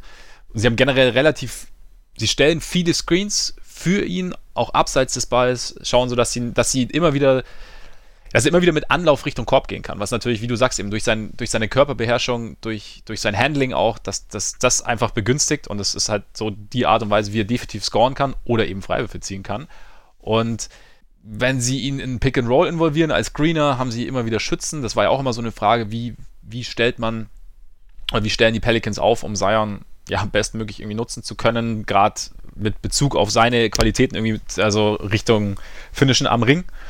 Und äh, genau, da haben sie immer relativ viele Shooter um ihn rum platziert, wenn sie ein Pick and Roll mit ihm laufen. Und ja, ich glaube, so haben sie schon irgendwie jetzt mal für sich für, fürs Erste, also wie gesagt, Preseason und äh, wie du auch schon gesagt hast, die Defense ist eine andere und Teams können sich auf solche Geschichten dann auch immer im Laufe der Saison ein bisschen besser einstellen. Aber es wird auf jeden Fall aktiv versucht, Zion gemäß seiner Stärken einzusetzen und ihn nicht einfach nur machen zu lassen und darauf zu hoffen, dass das dann schon irgendwie wird. Und das finde ich ist eigentlich ein, so sollte es immer sein, so ist es aber nicht immer und das finde ich dann irgendwie einen ganz, ja, positiven, eine positive Erkenntnis aus der Preseason. Also wie gesagt, ihr könnt euch das Video gerne mal anschauen, das ist echt ganz interessant eigentlich, das dann mal so zu sehen und dann auch, ja, wie, wie Zion dann damit umgeht mit diesen Räumen, die ihm da geschaffen werden. Ja, so ein bisschen Spacing innerhalb der Dreierlinie, ja. das sie da für ihn schaffen, ja. finde ich auch ganz interessant. Ja. Ja, eben, es ähm, gibt, ja? Ja. Das ist immer so ein Punkt, der einem dann, an dem man dann vielleicht selber so als, als, als ja, Beobachter nicht immer denkt. Also, das halt eben, also ich zum Beispiel, ich erwische mich dann immer, okay, Spacing halt, klar, du äh, hast viele Schützen auf dem Feld und äh, dadurch wird die Defense auseinandergezogen, aber du kannst natürlich auch anders, anders dafür sorgen und deshalb ähm, gibt es halt eben Coaches. Und das finde ich aber eben ganz interessant, ist dann eben zu sehen, was es dann auch für Möglichkeiten gibt.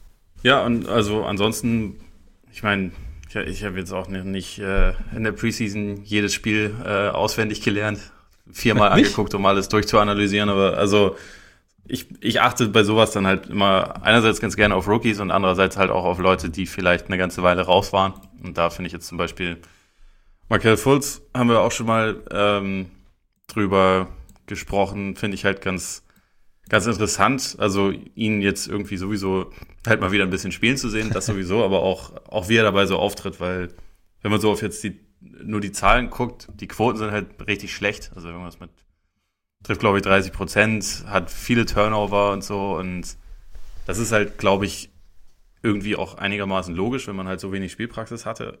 Was ich aber ganz, ganz erfreulich finde, ist eigentlich, also wenn man ihm dann zusieht, so wie er sich bewegt und auch, dass er so eine gewisse Explosivität im Spiel hat, die ich jetzt vorher nicht unbedingt immer von ihm gesehen hat. Und ich glaube, das ist halt immer noch, es wird immer noch relativ viel Stückwerk sein. Und ich glaube auch nicht, dass das jetzt irgendwie linear verläuft und er dann in zwei Monaten ein mega gewinnbringender Spieler ist oder so. Aber ich, ich glaube, dass da schon das Potenzial ist, dass er sich halt bei den Magic rein reinspielen kann und dass er ihnen dann auch so ein bisschen was gibt, was sie halt sonst nicht haben. Also halt einfach irgendwie einen einigermaßen kreativen Ballhändler auch, der immer noch sau viele Sachen irgendwie optimieren muss und sau viele Sachen, glaube ich, auch lernen muss, aber der halt vielleicht so eher ihr Langzeitpotenzial einfach so ein bisschen steigert. Und das ist alles andere als garantiert, dass er hinkommt, aber ich, ich finde es einigermaßen vielversprechend, was man so in der, in der Preseason von ihm sehen konnte.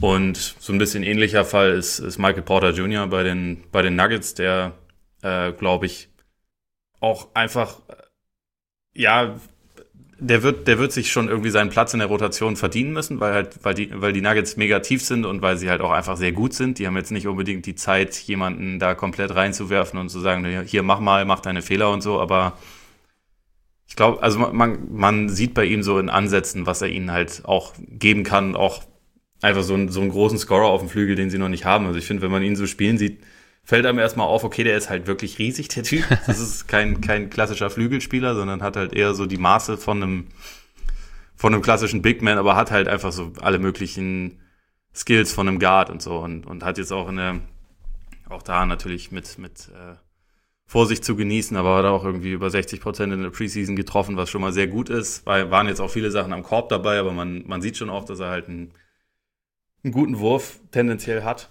Aber das ist ja auch nicht schlecht im Korb, ne? Also ich meine, gerade wenn du sagst, ja, wenn es einer ist, der halt, ja. wenn er Größenvorteile hat, dass er sie auch nutzt und nicht eben nur draußen klebt. Genau.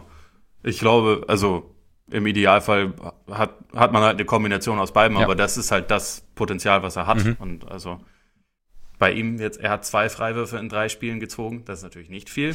aber wie gesagt, man, man soll ja auch nicht alles überbewerten. Und ich, ich habe aber irgendwie den Eindruck gewonnen, okay, der er bewegt sich ganz gut. Und das ist mhm. nach so einer langen Verletzungspause ja auch alles andere als garantiert. Und deswegen, das hat mich auch einigermaßen hoffnungsvoll gestimmt. Auf jeden Fall. Zumal man ja auch gerade nach so einer langen Verletzungspause vielleicht eher nochmal einen Kontakt in Ringnähe scheut. Und erstmal so ein bisschen eine gewisse Sicherheit frag, wieder. Frag mal Gordon Hayward, der aber in der Preseason auch einige Male sehr gut zum Kopf gegangen ja. ist. Da, auf, auf, so eine, auf so eine Kleinigkeiten muss man da ja immer achten. Ja, auf jeden Fall. Auf jeden Fall gerade bei Gordon Hayward, der ja, ja. meiner Meinung nach wieder zu fast alter Stärke zurückfinden wird dieses Jahr. Aber das werden wir dann noch sehen. Ist auch in der Kolumne von heute erwähnt. Oh. Äh, ja. ja. Le lest also rein. Unbedingt. Ja, äh, was ich mir natürlich während der Preseason immer ganz gerne dann auch noch zu Gemüte führe, sind die Bulls. Natürlich. Ist ja klar. Dieses Jahr immer, wie gesagt, ich meine, ich habe das auch so ein bisschen so in der Konversation rund um die Preseason und die neue Saison so gesehen. Die Bulls werden wieder interessant. Also man merkt so, die Leute reden auch über sie und auch positiv. Ganz ungewohnt. Aber ja, es war auch tatsächlich dann wenn man sich den modernen Basketball anschaut, auch sehr positiv, was man in der Preseason teilweise gesehen hat oder na, eigentlich größtenteils gesehen hat. Nicht, nicht zwingend, was dann das Endergebnis anging oder was die Details anging, aber sie spielen deutlich schneller als letztes Jahr. Sie gehen eigentlich immer auf Tempo. Sie versuchen, sobald sie, also auch nach dem Einwurf unterm eigenen Brett, nach Rebound sowieso, das Spiel schnell zu machen. Sie schließen hauptsächlich, oder zumindest war der, die Tendenz zu erkennen, zwischen Ringnähe, also zwischen Ringnähe und Dreierlinie habe, also entweder Ringnähe oder Dreierlinie. Ähm, wenig Mitteldistanz tatsächlich.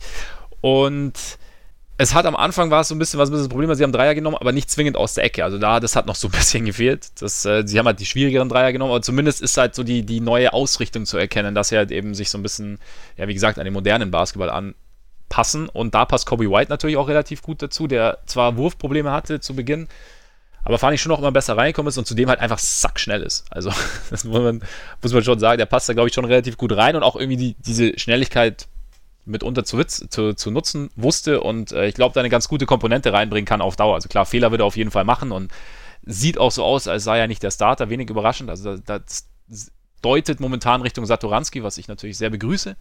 Äh, Chris Dunn hat so das erste, ist, das erste Spiel gestartet gegen die Bucks aber so die letzten ging es immer eher Richtung Satoranski und ähm, Boylan hat ja auch irgendwann zwischendrin mal erwähnt, dass er, ja, so, oder war es Boylan, keine Ahnung, also gab es auf jeden Fall mal aus dem Umfeld so die Nachricht, so, sie wollen sich relativ schnell dann so auf den Starting Point Guard festlegen, einfach um sich da auch so ein bisschen einspielen zu können und es sieht Richtung, es sieht nach Satoranski aus, was ich durchaus gut finde. Carter war lange angeschlagen, nicht so gut, jetzt aber auch so sein, sein erstes Spiel gemacht. Lauri kann, hat noch Luft nach oben, also gerade zum MIP fehlt noch ein bisschen, aber kommt ja, wie gesagt. Das, das wird schon.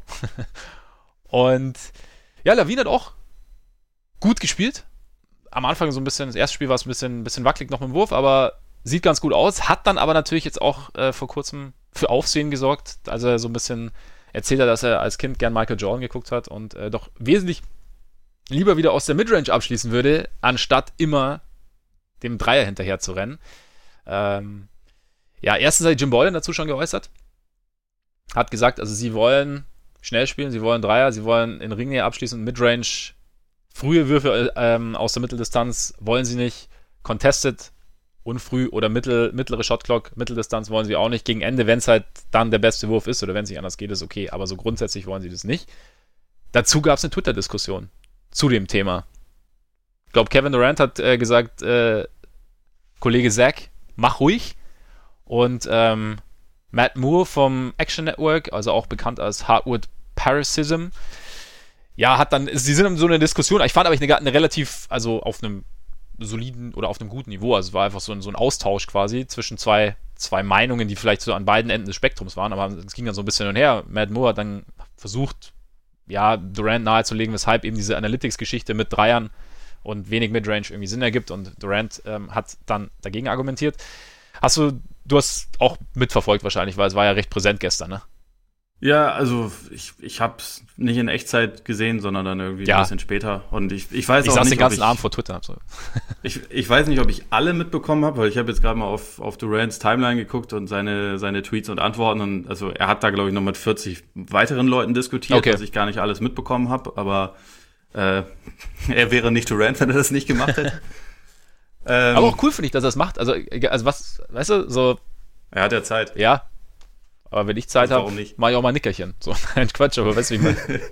Also ich, ich fand es eigentlich am, am Anfang der Diskussion zwischen den beiden eigentlich ganz, ganz angenehm, dass es irgendwie auf beiden Seiten äh, irgendwie eine, der Versuch einer respektvollen ja. Diskussion war. Also gerade gerade Matt Moore hat es, finde ich, ja immer wieder versucht, auch klarzustellen, so das heißt nicht, dass jemand wie du nicht aus der Midrange werfen soll, was ja auch Schwachsinn wäre, weil er darin recht gut ist sondern dass es halt so grundsätzliche mathematische Argumente gibt. Ich meine, Durant hat es dann halt irgendwann ins Lächerliche gezogen mit dem, äh, wer will denn schon irgendwelche Graphen angucken, wodurch dann halt die Trolle auf beiden Seiten natürlich irgendwie äh, aus dem Busch mhm. hervorgekrochen sind und die einen gesagt, die Nerds voll doof und die anderen, äh, die NBA-Spieler voll doof. Ja. Und äh, irgendwie finde ich das ein bisschen schade, weil man hätte das auch noch weiterführen können und ich fände es zum Beispiel, ich fände es halt voll cool, wenn die beiden sagen würden, ey, ähm, ist ja ein Ansatz für eine richtige Diskussion, lass uns doch mal einen Podcast dazu aufnehmen und halt mhm. oder oder oder sich mal hin, hinhocken und ein richtiges Gespräch darüber führen. Das ist auf Twitter natürlich dann irgendwann nicht mehr möglich, aber es war ein ganz interessanter Einblick. Ich fand es dann irgendwann tatsächlich auch ein bisschen frustrierend, weil halt von irgendwann kam dann halt von der einen Seite hier, das ist mein Argument, warum ich das so und so sehe, und dann von der anderen Seite, ja, aber Argumente sind doch scheiße, es geht ja nicht darum. Das fand ich dann ein bisschen blöd, also mhm. halt von, von Durant, aber ich meine, hat, hat mich jetzt ehrlich gesagt auch nicht, nicht wirklich schockiert. War halt irgendwie der Ansatz von was Gutem und dann wurde irgendwie was bisschen anderes draus, fand ich. Oder wie, wie hast du das gesehen? Ja, fand ich, ja, er hat dann, Durant hat es dann schon so ein bisschen, bisschen abgewürgt, das stimmt. Aber ich, ich überlege mir halt, wann, weil wenn du dich in so einen Spieler reinversetzt, also weißt du, du, du, also ich kann mir schon vorstellen, dass halt dieses Analytics-Thema den Spielern teilweise schon auf den Zeiger geht. Also weil, also ich meine, du, du, du beginnst halt mit Basketball irgendwann als Kind und du beginnst halt, weil du Spaß dran hast, ungefähr, ja. Das ist halt, und ähm, dann arbeitest du an dir und arbeitest an deinen unterschiedlichen Moves, an deinen, an deinem Wurf, auch aus der Mitteldistanz. Ähm, Und du hast halt, du eignest dir irgendwie ein Spiel an. So, und dann du, du hauptsächlich machst du das Ganze, weil es dir Spaß macht, irgendwann aber so eine Perspektive siehst, okay, ich kann halt irgendwie damit eventuell irgendwann Geld verdienen. In den USA ist ja auch nochmal ein ganz anderer Punkt, aber das, so, also, ähm, was die Zukunft angeht. Aber dann auf einmal kommt dann halt irgendwie, kommt diese theoretische Komponente mit rein, die du natürlich irgendwie aufnehmen, ich glaube schon, dass du sie aufnehmen musst, definitiv, aber dann kommt halt einer und sagt dir, okay, nee, pass auf, das, was du hier machst, das, was du jetzt irgendwie, was du eigentlich te teilweise vielleicht auch gut kannst, ähm, das ist Quatsch. Ähm, hier, die Zahlen sagt sagen aber das. niemand zu Durant, muss man klar Nein, nein, nein, sagt auf jeden Fall. Ich, deswegen, aber ich glaube, es ist halt vielleicht auch so ein allgemeines Diskussions- oder so ein allgemeiner Diskurs einfach rund um Analytics, der vielleicht dann, dann vielleicht auch gewisse Sachen dann einfach triggert. Und ich meine, Durant hat ja auch gesagt, so wer wer hat ähm, während einer Hoops-Convo, wie er gesagt hat, äh, Bock auf, ein, auf Zahlen oder auf, ein, auf eine Grafik oder irgendwie sowas. Das war ja irgendwie eine seiner Aussagen. Und, und für mich fasst so die Aussage so ganz gut, oder bilde ich mir ein, fasst irgendwie ganz gut zusammen. Einfach, dass dann, da, da kommt dann jemand und sagt, ja, aber die Zahlen sagen das, du musst jetzt das so machen und so und so machen. Und es nimmt halt dem Ganzen, ja, so einen gewissen, das Spiel, es hat das Spiel hat eine andere, ist, ist natürlich irgendwie schneller als früher, aber es hat irgendwie auch einen anderen, es ist weniger, es, teilweise finde ich, ist es halt einfach weniger natürlich geworden. Und vielleicht ist es auch für die, haben auch die Spieler so ein bisschen den Eindruck, dass es halt eben, deswegen sagt ja auch, Levine sagt ja auch, ich, ich möchte nicht mal Dreiern hinterherrennen oder nach Dreiern suchen. Und vielleicht nimmt's, hat's, hat's, haben Spieler den Eindruck, dass es ihnen, dass es dem Spiel so ein bisschen den Fluss nimmt und sind deshalb, ja, teilweise vielleicht einfach schneller genervt, wenn es dazu geht. Zudem verstehen, glaube ich, Spieler Basketball auf eine ganz andere Art als jetzt ein Analyst, der sich primär, ich meine, Matt Moore, muss man sagen, hat ja ein relativ breites Spektrum an Wissen. Also es ist kein, irgendwie, keine Kritik an ihm, aber wenn es in Richtung, also Spieler verstehen das Spiel, glaube ich, praktisch und ähm, Analytiker teilweise, die halt, oder halt Stat, gerade Stats-Analysten verstehen es halt teilweise eher theoretisch und dann glaube ich, und da, da sind wir wieder bei beiden Seiten, die da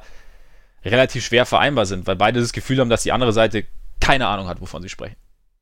Und wenn ja, und das finde ich eigentlich schade daran. Ja, weil, absolut. Also ich, ich, finde, ich finde, beide Seiten sind ja wichtig und ich ja, meine, definitiv. man kann von einem Spieler nicht erwarten, dass der sich so in Zahlen reinfuchst, finde ich, wie das, wie das jemand macht, der halt nicht spielt ja. und halt nach statistischen Beweisen auch sucht, um, um zum Beispiel Argumente zu stützen oder so und auch, auch einfach um das Spiel zu verstehen, weil, also das hat Moore auch gesagt, dass ähm, er versucht, Beweise statistisch zu nutzen, weil er das Spiel eben nicht durch Erfahrung so kennt, mhm. wie ein Durant es kennt. Also und, und das finde ich halt einen ganz wichtigen Punkt. Aber was ich halt häufig überhaupt nicht verstehe, ist, warum man nicht dann äh, akzeptiert, lass uns beides integrieren und daraus was Gutes machen. Also ich meine, ein Spieler, viele, die in der NBA sind, die sind schon ab der Highschool haben sie halt was gefunden, was für sie funktioniert und womit sie durchkommen und womit sie dann irgendwann in der NBA landen. Das heißt aber nicht, dass ein Zach Levine, der keine Ahnung, mit 12, 13, 14 wahrscheinlich schon millionenfach athletischer war als seine Gegenspieler und äh, einen Wurf aus jeder Lage hoch, äh, also ähm, loswerden konnte, ohne dabei gut verteidigt zu werden. Das heißt ja nicht, dass der nicht besser werden kann. Und das heißt auch nicht, dass der nicht nee. besser werden kann, wenn man dem sagt, hier, du triffst deine Dreier besser als deine langen Zweier, was der Fall ist. Also das war ja der, der Ursprung von dieser mhm. Diskussion. Das ist ja so. Und, und das ist auch nicht zu widerlegen. Warum ist das dann ein, ja, aber ist ja, das sind ja nur Prozente. Es geht ja um mein Gefühl, aber vielleicht ist, also, das kann sich ja ergänzen. Und du kannst ja dein Gefühl haben, du kannst aber gleichzeitig auch sagen, interessant, wahrscheinlich sollte ich versuchen, das noch mehr in mein Spiel zu integrieren. Oder wenn es mir so unfassbar wichtig ist, dass ich meine, dass ich meine langen Zweier nehme, dann arbeite daran, darin besser zu werden. Weil wenn du halt 36 Prozent oder 35 Prozent deiner langen Zweier triffst, aber 37 Prozent deiner Dreier, dann ist es halt einfach besser, den Dreier zu nehmen. Also das kann sich ja jeder ausrechnen. Das ist ja nicht schwer. Absolut. Und ähm, in Zach Levine geht es ja im Endeffekt auch, so schätze ich ihn zumindest ein, am Ende darum, wie viele Punkte lege ich in einem Spiel auf. Und er legt im Zweifel halt mehr auf, wenn er hochprozentiger Dreier wirft, als wenn er niederprozentiger Zweier trifft. Und deswegen verstehe ich dann häufig nicht, warum man sich da so sperren muss. Also einerseits. Und das macht halt ein Durant auch, den ich, also dem niemand, glaube ich, absprechen will, dass er selber natürlich versteht, was er auf Basketball, äh, Basketballfeld zu tun hat. Das ist einer wahrscheinlich einer der zehn besten Spieler aller Zeiten oder, er, oder er kommt dahin, also je nachdem. Ähm, gleichzeitig, dass man in der Diskussion vielleicht auch Argumente hören will, das finde ich kann, kann auch von ihm verstanden werden und dass da halt Zahlen nicht lügen. Also teilweise, ich, ich habe auch schon Interviews mit Leuten geführt, also mit, mit äh, Andre Miller beispielsweise, der mir eigentlich sagen wollte, dass Analytics Lügen erzählen. Das ist, einfach, das ist ein Schwachsinn. Also äh, natürlich erzählen sie nicht die ganze Wahrheit, aber sie lügen einen jetzt auch nicht unbedingt an, sondern sie können eigentlich, wenn man sich da, wenn man dafür offen ist, kann man sie ja in ein größeres Bild, wo die Erfahrungen mit reinkommen, wo aber auch externes Wissen mit reinkommt, integrieren und daraus vielleicht dann noch besser werden. Aber daran scheitern, glaube ich, oft auch Diskussionen, weil eben so, so wie die Spieler auf der einen Seite sehr, ja, irgendwie eine gewisse Abneigung gegen, gegen Zahlen entwickelt haben, glaube ich, ist auch auf der anderen Seite schon auch werden, werden Zahlen auch oft natürlich nicht von jedem, aber oft als das Absolute angesehen und damit gewisse Dinge vernachlässigt. Zum Beispiel, wenn du jetzt sagst, ähm, Levine trifft seine Dreier besser als seine langen Zweier. Ja, klar, macht's natürlich, natürlich ist es dann sinnvoller zu sagen, ich gehe auf meinen, ich gehe auf den Dreier. Aber keine Ahnung, jeder weiß und er sollte natürlich, vor allem sollte er dann, also würde Sinn ergeben, daran zu arbeiten. Aber ich glaube, jeder weiß, der, der Basketball gespielt hat, dass das Spiel am besten funktioniert, wenn es halt natürlich abläuft. Und vor allem, wenn es ohne Nachdenken abläuft. Und da könnte ich mir eben vorstellen, dass bei Spielern, dass für Spielern deshalb, äh, für Spieler das teilweise zu einem ja, nervigen Faktor wird, wenn die ganze Zeit gesagt wird, ja, nee, aber dann, also wenn da so, so eine Komponente mit reinkommt, die dich nachdenken lässt. So, okay, ich habe jetzt meine, meine natürliche Bewegung würde mich, würde mich jetzt in den langen Zweier führen, aber oh nee, Moment. Und dann hast du auf einmal so einen Haken in deinem Spiel. Und wie du sagst, ich meine, natürlich sollten, wenn, wenn und ich meine, ganz ehrlich, ich meine, so wie sich das Spiel entwickelt hat, die meisten machen es ja mittlerweile so. Also ich meine, es ist jetzt nicht so, dass, dass ähm, es da diese ja, die, die, die Analysten gibt, die sagen, hey, wenn ihr müsst, wenn ihr auf die Stats hört, dann funktioniert die Geschichte. Und auf der anderen Seite gibt es die Spieler, die sagen, nee, nee, machen wir aber nicht. Wir ähm, spielen Basketball wie vor 20 Jahren. Also der Basketball hat sich ja schon in eine Stats-Richtung entwickelt. Aber wenn du als Spieler das Gefühl hast, oder ist, ich kann mir schon vorstellen, dass du dich halt erstmal ein bisschen sträubst, wenn du merkst, okay, ist, ich verliere dadurch im ersten Schritt eine gewisse Natürlichkeit und so wie du das Spiel gelernt hast, basiert vielleicht in deinen Augen auch viel auf dieser Natürlichkeit. Und dann denkst du vielleicht, ja, statistisch gesehen ist es jetzt besser, aber gefühlt ja, werde ich dadurch erstmal vielleicht schlechter. Und vielleicht bist du deshalb nicht, nicht ganz so offen der ganzen Sache ja, gegenüber, weil du einfach so ein bisschen an Fluss verlierst. Aber wie gesagt, also, ich glaube, ja. dass, dass Spieler da vielleicht auch offener sind, als sie es dann öffentlich zugeben, einfach vielleicht, weil auch wirklich eine gewisse Genervtheit da ist, weil die halt Leute, die, die das Spiel niemals gespielt haben, dann auf einmal erzählen, wie du spielen sollst. Ich glaube auch, ich könnte mir auch vorstellen, dass das mit reinspielt. Oder von denen du ja, denkst, dass sie da, Was haben. da aber, glaube ich, auch häufig irgendwie so ein Faktor ist, dass Spieler, also gerade auch aus der älteren Fraktion, ähm, denken, dass jemand, der auf Analytics achtet, dass dessen Punkt ist, du darfst nur Dreier und Layups mhm. nehmen und sonst darfst du gar nichts machen und sonst darfst du dich eigentlich auch gar nicht auf dem Feld bewegen. Und das ist aber halt ein Argument, das von keinem, zumindest von keinem Analytics-Menschen, den ich jetzt irgendwie lese oder ähm, wo, wo ich mich irgendwie mit, dem, mit den Aussagen befasse, jemals gekommen ist, sondern die sagen ja alle, wenn du gut darin bist, in der Mitteldistanz zu werfen, dann mach das. Also das, das kann ja. ja eine Waffe sein. Das ist ja nur viele Leute, die sich halt eigentlich mit dem Thema nicht wirklich befassen wollen, die denken, oh ja, die, hier die ganzen Nerds, die reden doch eh nur Scheiße, ich weiß ja, wie ich zu spielen habe. Und ich, ich finde halt von beiden Seiten das frustrierend, dass man da nicht irgendwie sich ein bisschen, bisschen mehr aufeinander zubewegt, weil also Analytics sind nicht die, die endgültige Antwort, aber es ist auch, also das Spiel ist nicht geiler, wenn alle spielen wie Jamal Crawford und halt einfach irgendwie zocken nee. und das machen, was sie, was gerade irgendwie, worauf sie gerade Bock haben. Sondern also auch ein Zach Levine, ich meine, wenn man sagt, es bringt ihn aus dem Fluss, vielleicht ist es dann ja aber gut, den Fluss insoweit zu verändern, dass es in ein paar Monaten oder nach, keine Ahnung, nach einem intensiven Sommer für ihn natürlich kommt, dass er halt diesen Schritt draußen schon vorher gemacht hat, damit er ja, den Wurf dann aus dem Fluss nehmen kann. Aber da muss ihn das, das ist ja eigentlich davon. eher so ein Ziel von Analytics. Und das ist ja beispielsweise was, was ein Team wie die Rockets, die da natürlich schon seit Jahren sehr drauf achten, die versuchen das halt dann im Training so zu forcieren, dass es dann halt einfach Second Nature wird. Und das ist ja dann auch was, wovon du total profitieren kannst und wovon aber auch ein Spieler sehr profitieren kann. Und deswegen, ich glaube, also häufig sehen Spieler das so als den Feind. Und das ist ja eigentlich totaler Quatsch. Also es geht ja eigentlich darum, ihnen zu helfen. Äh, ja, absolut. Also da, da, da bin, ich, bin ich ganz bei dir, dass es, dass es auf lange Sicht von Vorteil ist, wenn es eben, wenn es in den natürlichen Bewegungsablauf mit eingeht, mit reingeht. Nur wenn du, du brauchst halt dann auch den, den richtigen Botschafter sozusagen, der dir das halt, der dir das bewusst macht. Und oft ist es halt so, dass Leute oder dass, wenn ich, wenn ich eine Zahl habe, die etwas belegen kann, dann gehe ich davon aus, dass es etwas Absolutes ist, weil ich habe ja diese Zahl, die dir genau sagt, dass es das ist. Und dann fehlt mir vielleicht teilweise auch in der Vermittlung das Feingefühl, weil ich dann einfach sage, ja, guck's dir halt an. So ungefähr. Ich sage jetzt nicht, dass es bei jedem so ist. Ich sage nur, dass halt auch, auch auf Analytics-Seite sicherlich auch, genauso wie es auf Spielern, Spielerseite Leute gibt, die sagen, äh, lass mich in Ruhe mit dem Scheiß, gibt es halt auch auf Analytics-Seite Leute, die sagen, ja, nee, was, was kommst du, Trottel, mir jetzt mit äh, Gefühl oder was auch immer, hier, guckst dir doch an. Und je nachdem, wer einem da über den Weg gelaufen ist, je nachdem, was die auch in der, Öffn in der öffentlichen Diskussion die Spieler mitbekommen oder der einzelne Spieler mitbekommt, gibt es halt, kann es sein, dass er dann vielleicht eher zumacht. Also wie gesagt, ich sage jetzt nicht, dass es für Zach Levine sinnvoll ist, genauso weiterzumachen. Ähm, oder dass es dass jeder das machen soll auf dem Feld, was er will, was er am besten kann. Ich meine, das macht sowieso niemand, weil du brauchst ja, du hast ja auch einen Coach, der dir sagt, der dir, der, der dir ein System vorgibt.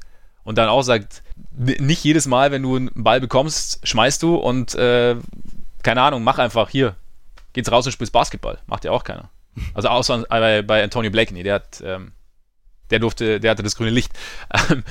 aber nein, aber weißt du, wie ich meine? Es ist, naja, aber, also, ich glaube, es ist halt, es ist, ich, ich wenn, weiß, beides, wenn beides perfekt, wenn beides perfekt zusammenläuft, also in einer, in einer perfekten Welt gibt es eine, gibt's eine Symbiose des Ganzen und ähm, Spieler hören auf die richtigen Statistiken. Ich meine auch nicht, du kannst Zahlen, also teilweise hast du eine Idee, schaust dir eine Zahl an, du denkst, die Zahl belegt es und eigentlich belegt sie es aber nicht. Das kann dir auch passieren. Also da muss man natürlich auch aufpassen. Aber der, am besten arbeitest du zusammen und, und schaust, wie kannst du es verbessern. Am besten, ja, Zach Levine schaut sich die Zahl an und schaut, okay, wie kann ich meinen Bewegungsablauf so anpassen, dass ich eher am Ende beim Dreier rauskommen in meiner natürlichen Bewegung. Absolut. Aber ja. ich glaube, es ist halt, ja, einfach, es, es kommt darauf an, wie man miteinander spricht und Matt Moore hat es ja in dem Fall auch, fand ich, sehr ja, auf eine res respektvolle Art gemacht. Und gut, klar, ich finde, der hat das super gemacht. Ihm saß auch, ihm saß auch Kevin Durant gegenüber, da würde ich auch den, den respektvollen Pfad wählen. Ähm, quasi. Aber ja. Und damit wärst du dann einer von drei Leuten bei Twitter, ja, die das genau, respektvoll genau, machen würden, während alle, Depp, was redest du ja. denn mit Leuten bei Twitter? Ja, nein, aber es ist halt, wie gesagt, ich glaube, es ist halt, man, man darf die Spielerperspektive dann immer nicht, nicht so, oder man sollte sie nicht immer einfach nur so abtun, so nach dem Motto, die haben jetzt halt keinen Bock. Es ist, glaube ich. Ja, ja das sehe ich auch so. Also ich glaube auch, dass es halt ein, ein sehr großer Teil dieses Ganzen ist, wie, wie es halt im Team den Spielern kommuniziert wird. Also letztendlich ist es ja, hoffe ich zumindest, den allermeisten Spielern egal, was jetzt irgendjemand bei, bei Twitter über sie schreibt. Also was, was ihre Prozentzahlen angeht und so. Da ist jetzt Durant halt ein Einzelfall, der halt, glaube ich, auch irgendwie einfach Bock hat an diesen Diskussionen. Also der, mhm. der, der macht das halt gerne. Ich glaube, das ist ein, das ist sicherlich nicht bei vielen so, aber wichtig ist halt, dass man irgendwie im Team, dass es Experten gibt und dass es Coaches gibt, die halt sowas dann vielleicht auch vermitteln können. Ich glaube, was, also was so diesen Einzelfall Levine angeht, so die richtigen, die richtigen Super-Duper-Stars, sagen wir jetzt mal ein Harden, ein, äh, ein Durant, ein LeBron, ein Davis, also so, so mhm. diese Kaste oder, oder ein Kawhi, die haben ja diese Freiheit, ne? Also die, die können ja. ja, die haben in ihrer Karriere schon genug Argumente dafür geliefert, dass sie es im Zweifel besser wissen als irgendwer sonst, was, was sie ähm, am besten können und womit sie sich wohlfühlen. Und da sagt aber auch kein Coach, hier, du musst das jetzt aber so machen. Hier, ich meine, guck dir Mike D'Antoni an, wie er in Phoenix hat spielen lassen, was da seine Idee war und wie die Rockets jetzt ja. spielen mit Harden. Das ist ja, hat ja nichts miteinander zu tun, sondern es geht halt darum, zu maximieren, was der beste Spieler halt am besten kann. Und ich glaube, bei Levine ist wahrscheinlich das Problem, dass er im Endeffekt denkt, er gehört in diese Kaste und äh, er ist gut genug, dass man ihm eigentlich nichts erzählen muss, weil er kommt schon an seine Punkte. Und das ist halt das ist vielleicht so ein bisschen das, das Kernproblem, was ihn angeht. Ja, also er, er, halt, er, könnte halt einfach noch, er könnte ein besserer Spieler sein. Er könnte besser, ich meine, wobei andererseits muss ich natürlich sagen, dass er schon relativ gut an seine Punkte kommt. Ähm, ja, ja absolut, er könnte, er, ich meine, er, er könnte ein absoluter, also in meinen Augen, wenn er, wenn das alles gut zusammenläuft, ähm, könnte er schon ein absoluter Elite-Scorer sein, mit seinen Voraussetzungen, ja, die er hat. Also ich, ich meine, Wurf, Athletik, ähm, Explosität, Bewegung und so, da, da, da stimmt schon relativ viel eigentlich. Der evolutionäre Monte Ellis. Ja, genau. Okay, das war, das war gemein, aber nein. Er hat alles, er hat alles. Ja. Und ja, also da so halt so, so es, es bringt auf jeden Fall auf Leute zu hören, die dich besser machen wollen. Es kommt ja immer nur darauf an, wie die, wie die Diskussion geführt wird. Und wie gesagt, wie gesagt, ich kann mir vorstellen, dass halt die, die Entwicklung, die halt so kam, dass bei den Spielern manchmal dazu führt, dass sie so ein bisschen auf Abstand dazu gehen. Und dass ihnen vielleicht auch, vielleicht ist es ihnen auch einfach zu viel, dieses Spiel so zu mathematisieren, teilweise. Es kann auch sein. Ich meine, du hast jetzt irgendwie ein Spiel, das dir einfach primär natürlich Spaß macht, oder Spaß gemacht hat, mit dem du natürlich Geld verdienst, du wirst dich verwenden, alles, alles klar. Aber dann kommt die ganze Zeit, wird dir sagen, ja, aber hier Zahl X, Zahl Y und da und das und wenn du drei Millimeter weiter rechts gehst und vom kleinen C abspringst, bist du statistisch gesehen 0,3% besser. Also jetzt übertrieben formuliert. Ja, ich glaube, das, das, ist halt immer so das Bild, was man dann von dem, von dem äh, klassischen Moray äh, ja, jünger hat, aber das ist halt, also ich glaube nicht, dass das in irgendeinem Team der Realität Nein, ist. ich glaube, im Team ist es, es ist, glaube ich, auch was anderes, was dir im Team gesagt wird und äh, was die öffentliche Diskussion ist. Aber ich könnte mir, das ist halt einfach nur so, so, so ein Versuch, es zu verstehen, weil es ja eigentlich keinen Sinn ergibt, wenn dir jemand sagt, hey, wenn du das machst so, dann funktioniert es besser, was du machst. Also dann hast du am Ende größere Chancen, das zu bekommen, was du möchtest. So. Und, aber ja, ich meine, selbst, ich meine, ich muss auch sagen, mir ist manchmal auch dann zu viel Zahlen einfach. Weil es mir, also rein mein Ding. Manchmal, wenn es zu viel Zeit wird, nimmt es mir auch ein bisschen den Spaß am Spiel, weil halt das Spiel so ein bisschen in den Hintergrund tritt. Und vielleicht ist es bei den Spielen, ich weiß. Also ich, ich kann dazu nur sagen, früher war alles besser. Ja, nee, weil früher, äh, früher gab es Spiele wie Nix gegen Heat in den 90ern. Eben. Also, nee, es geht auch gar nicht darum, dass früher alles besser war. Wie gesagt, ich finde, ich, ich verteufel Analytics auch auf keinen Fall. Also es ist, es ist ein gutes Instrument, aber es ist halt auch ein Instrument und nicht das Spiel. Ja, genau. Also ich finde, ich finde, mit der Sichtweise ist man eigentlich auch gut bedient. Ja. Also ich finde es, also gerade wenn man, wenn man halt nicht selbst in der NBA ist und versucht, das Ganze so gut wie möglich zu verstehen, dann ist es einfach ein Teil davon. Ja. Und ich, ich finde, es ist auch ein essentieller Teil davon. Also es macht jetzt, also es das heißt nicht, dass man alle Zahlen auswendig können muss, aber es wäre auch blöd, sich dem zu sperren und Absolut. sagen, ja, der macht so und so viele Punkte. Das ist das Einzige, was zählt. So, das gehört schon dazu, aber es ist nicht das Einzige. Also man muss natürlich auch irgendwie im Idealfall sich die Spiele angucken, eine Meinung dazu formulieren, die äh, Statistiken sich angucken, die lernen zu interpretieren. Das gehört halt alles mit rein. So würde ich das aussehen. Dann sind wir doch noch zu dem Kon wobei so weit lagen wir gar nicht auseinander. Es war, glaube ich. Aber es war, es war jetzt, es war, es war eine angeregte Diskussion. So wie mit Kevin Durant. Ich glaube, wir laden ihn einfach mal ein. Vielleicht hat er ja auch Bock, nochmal darüber mit uns zu reden. Ja. Vielleicht stimmt. mit Live-Tweets oder so. Ja, stimmt, nebenher. Oder Kevin Garnett natürlich. auch ihn können wir fragen. Ja. Tendenziell immer eine gute Idee. Ja. Gut, äh, hast du noch irgendwas hinzuzufügen? Nee, ich glaube, damit ist alles gesagt. Ja, weil dann, dann würde ich nämlich unsere gemeinsame Runde für heute damit abschließen. Dann vielen Dank fürs Zuhören. Freunde da draußen, es äh, hat uns Spaß gemacht. Wir hoffen, es hat euch genauso Spaß gemacht. Wenn es das getan hat, beziehungsweise auch sonst, wie immer, hinterlasst uns gerne Rezensionen auf äh, Apple Podcasts. Schreibt uns gerne an bei Fragen, bei Anmerkungen, bei, ja, vielleicht auch irgendwie noch eigenen Ansätzen zu der ganzen Statistikdebatte oder was auch immer ihr loswerden wollt. Unsere Kanäle sind offen. Und achtet auf unseren Twitter-Kanal. Da kommt was die Tage. Und ansonsten, ja, freuen wir uns jetzt das nächste Mal, wenn, das Schöne ist ja, das nächste Mal, wenn wir uns hören, hat die Saison begonnen. Das ist tatsächlich relativ schön. Wird Zeit. Es wird, es wird definitiv Zeit. Irgendwann so, so, so Richtung. Wobei eigentlich, manchmal gibt es so die richtige Balance zwischen, okay, es ist Saison vorbei, Draft, Free Agency, dann irgendwann reicht es dir. dann denkst du, okay, Pause passt und dann, dann beginnen so langsam die Training Camps. Also eigentlich, das, das, der Rhythmus ist ganz okay, finde ich. Ja, aber trotzdem ist die Vorfreude natürlich gerade vor dieser Saison umso größer. Wir freuen uns jetzt drauf und äh, gehen jetzt mal davon aus, dass ihr euch auch drauf freut. Und hoffentlich hören wir uns dann einfach nächste Woche wieder. Und jetzt würde ich sagen, genießt euren Tag, euren Abend, euren Morgen und bis bald. Reingehauen. Reingehauen.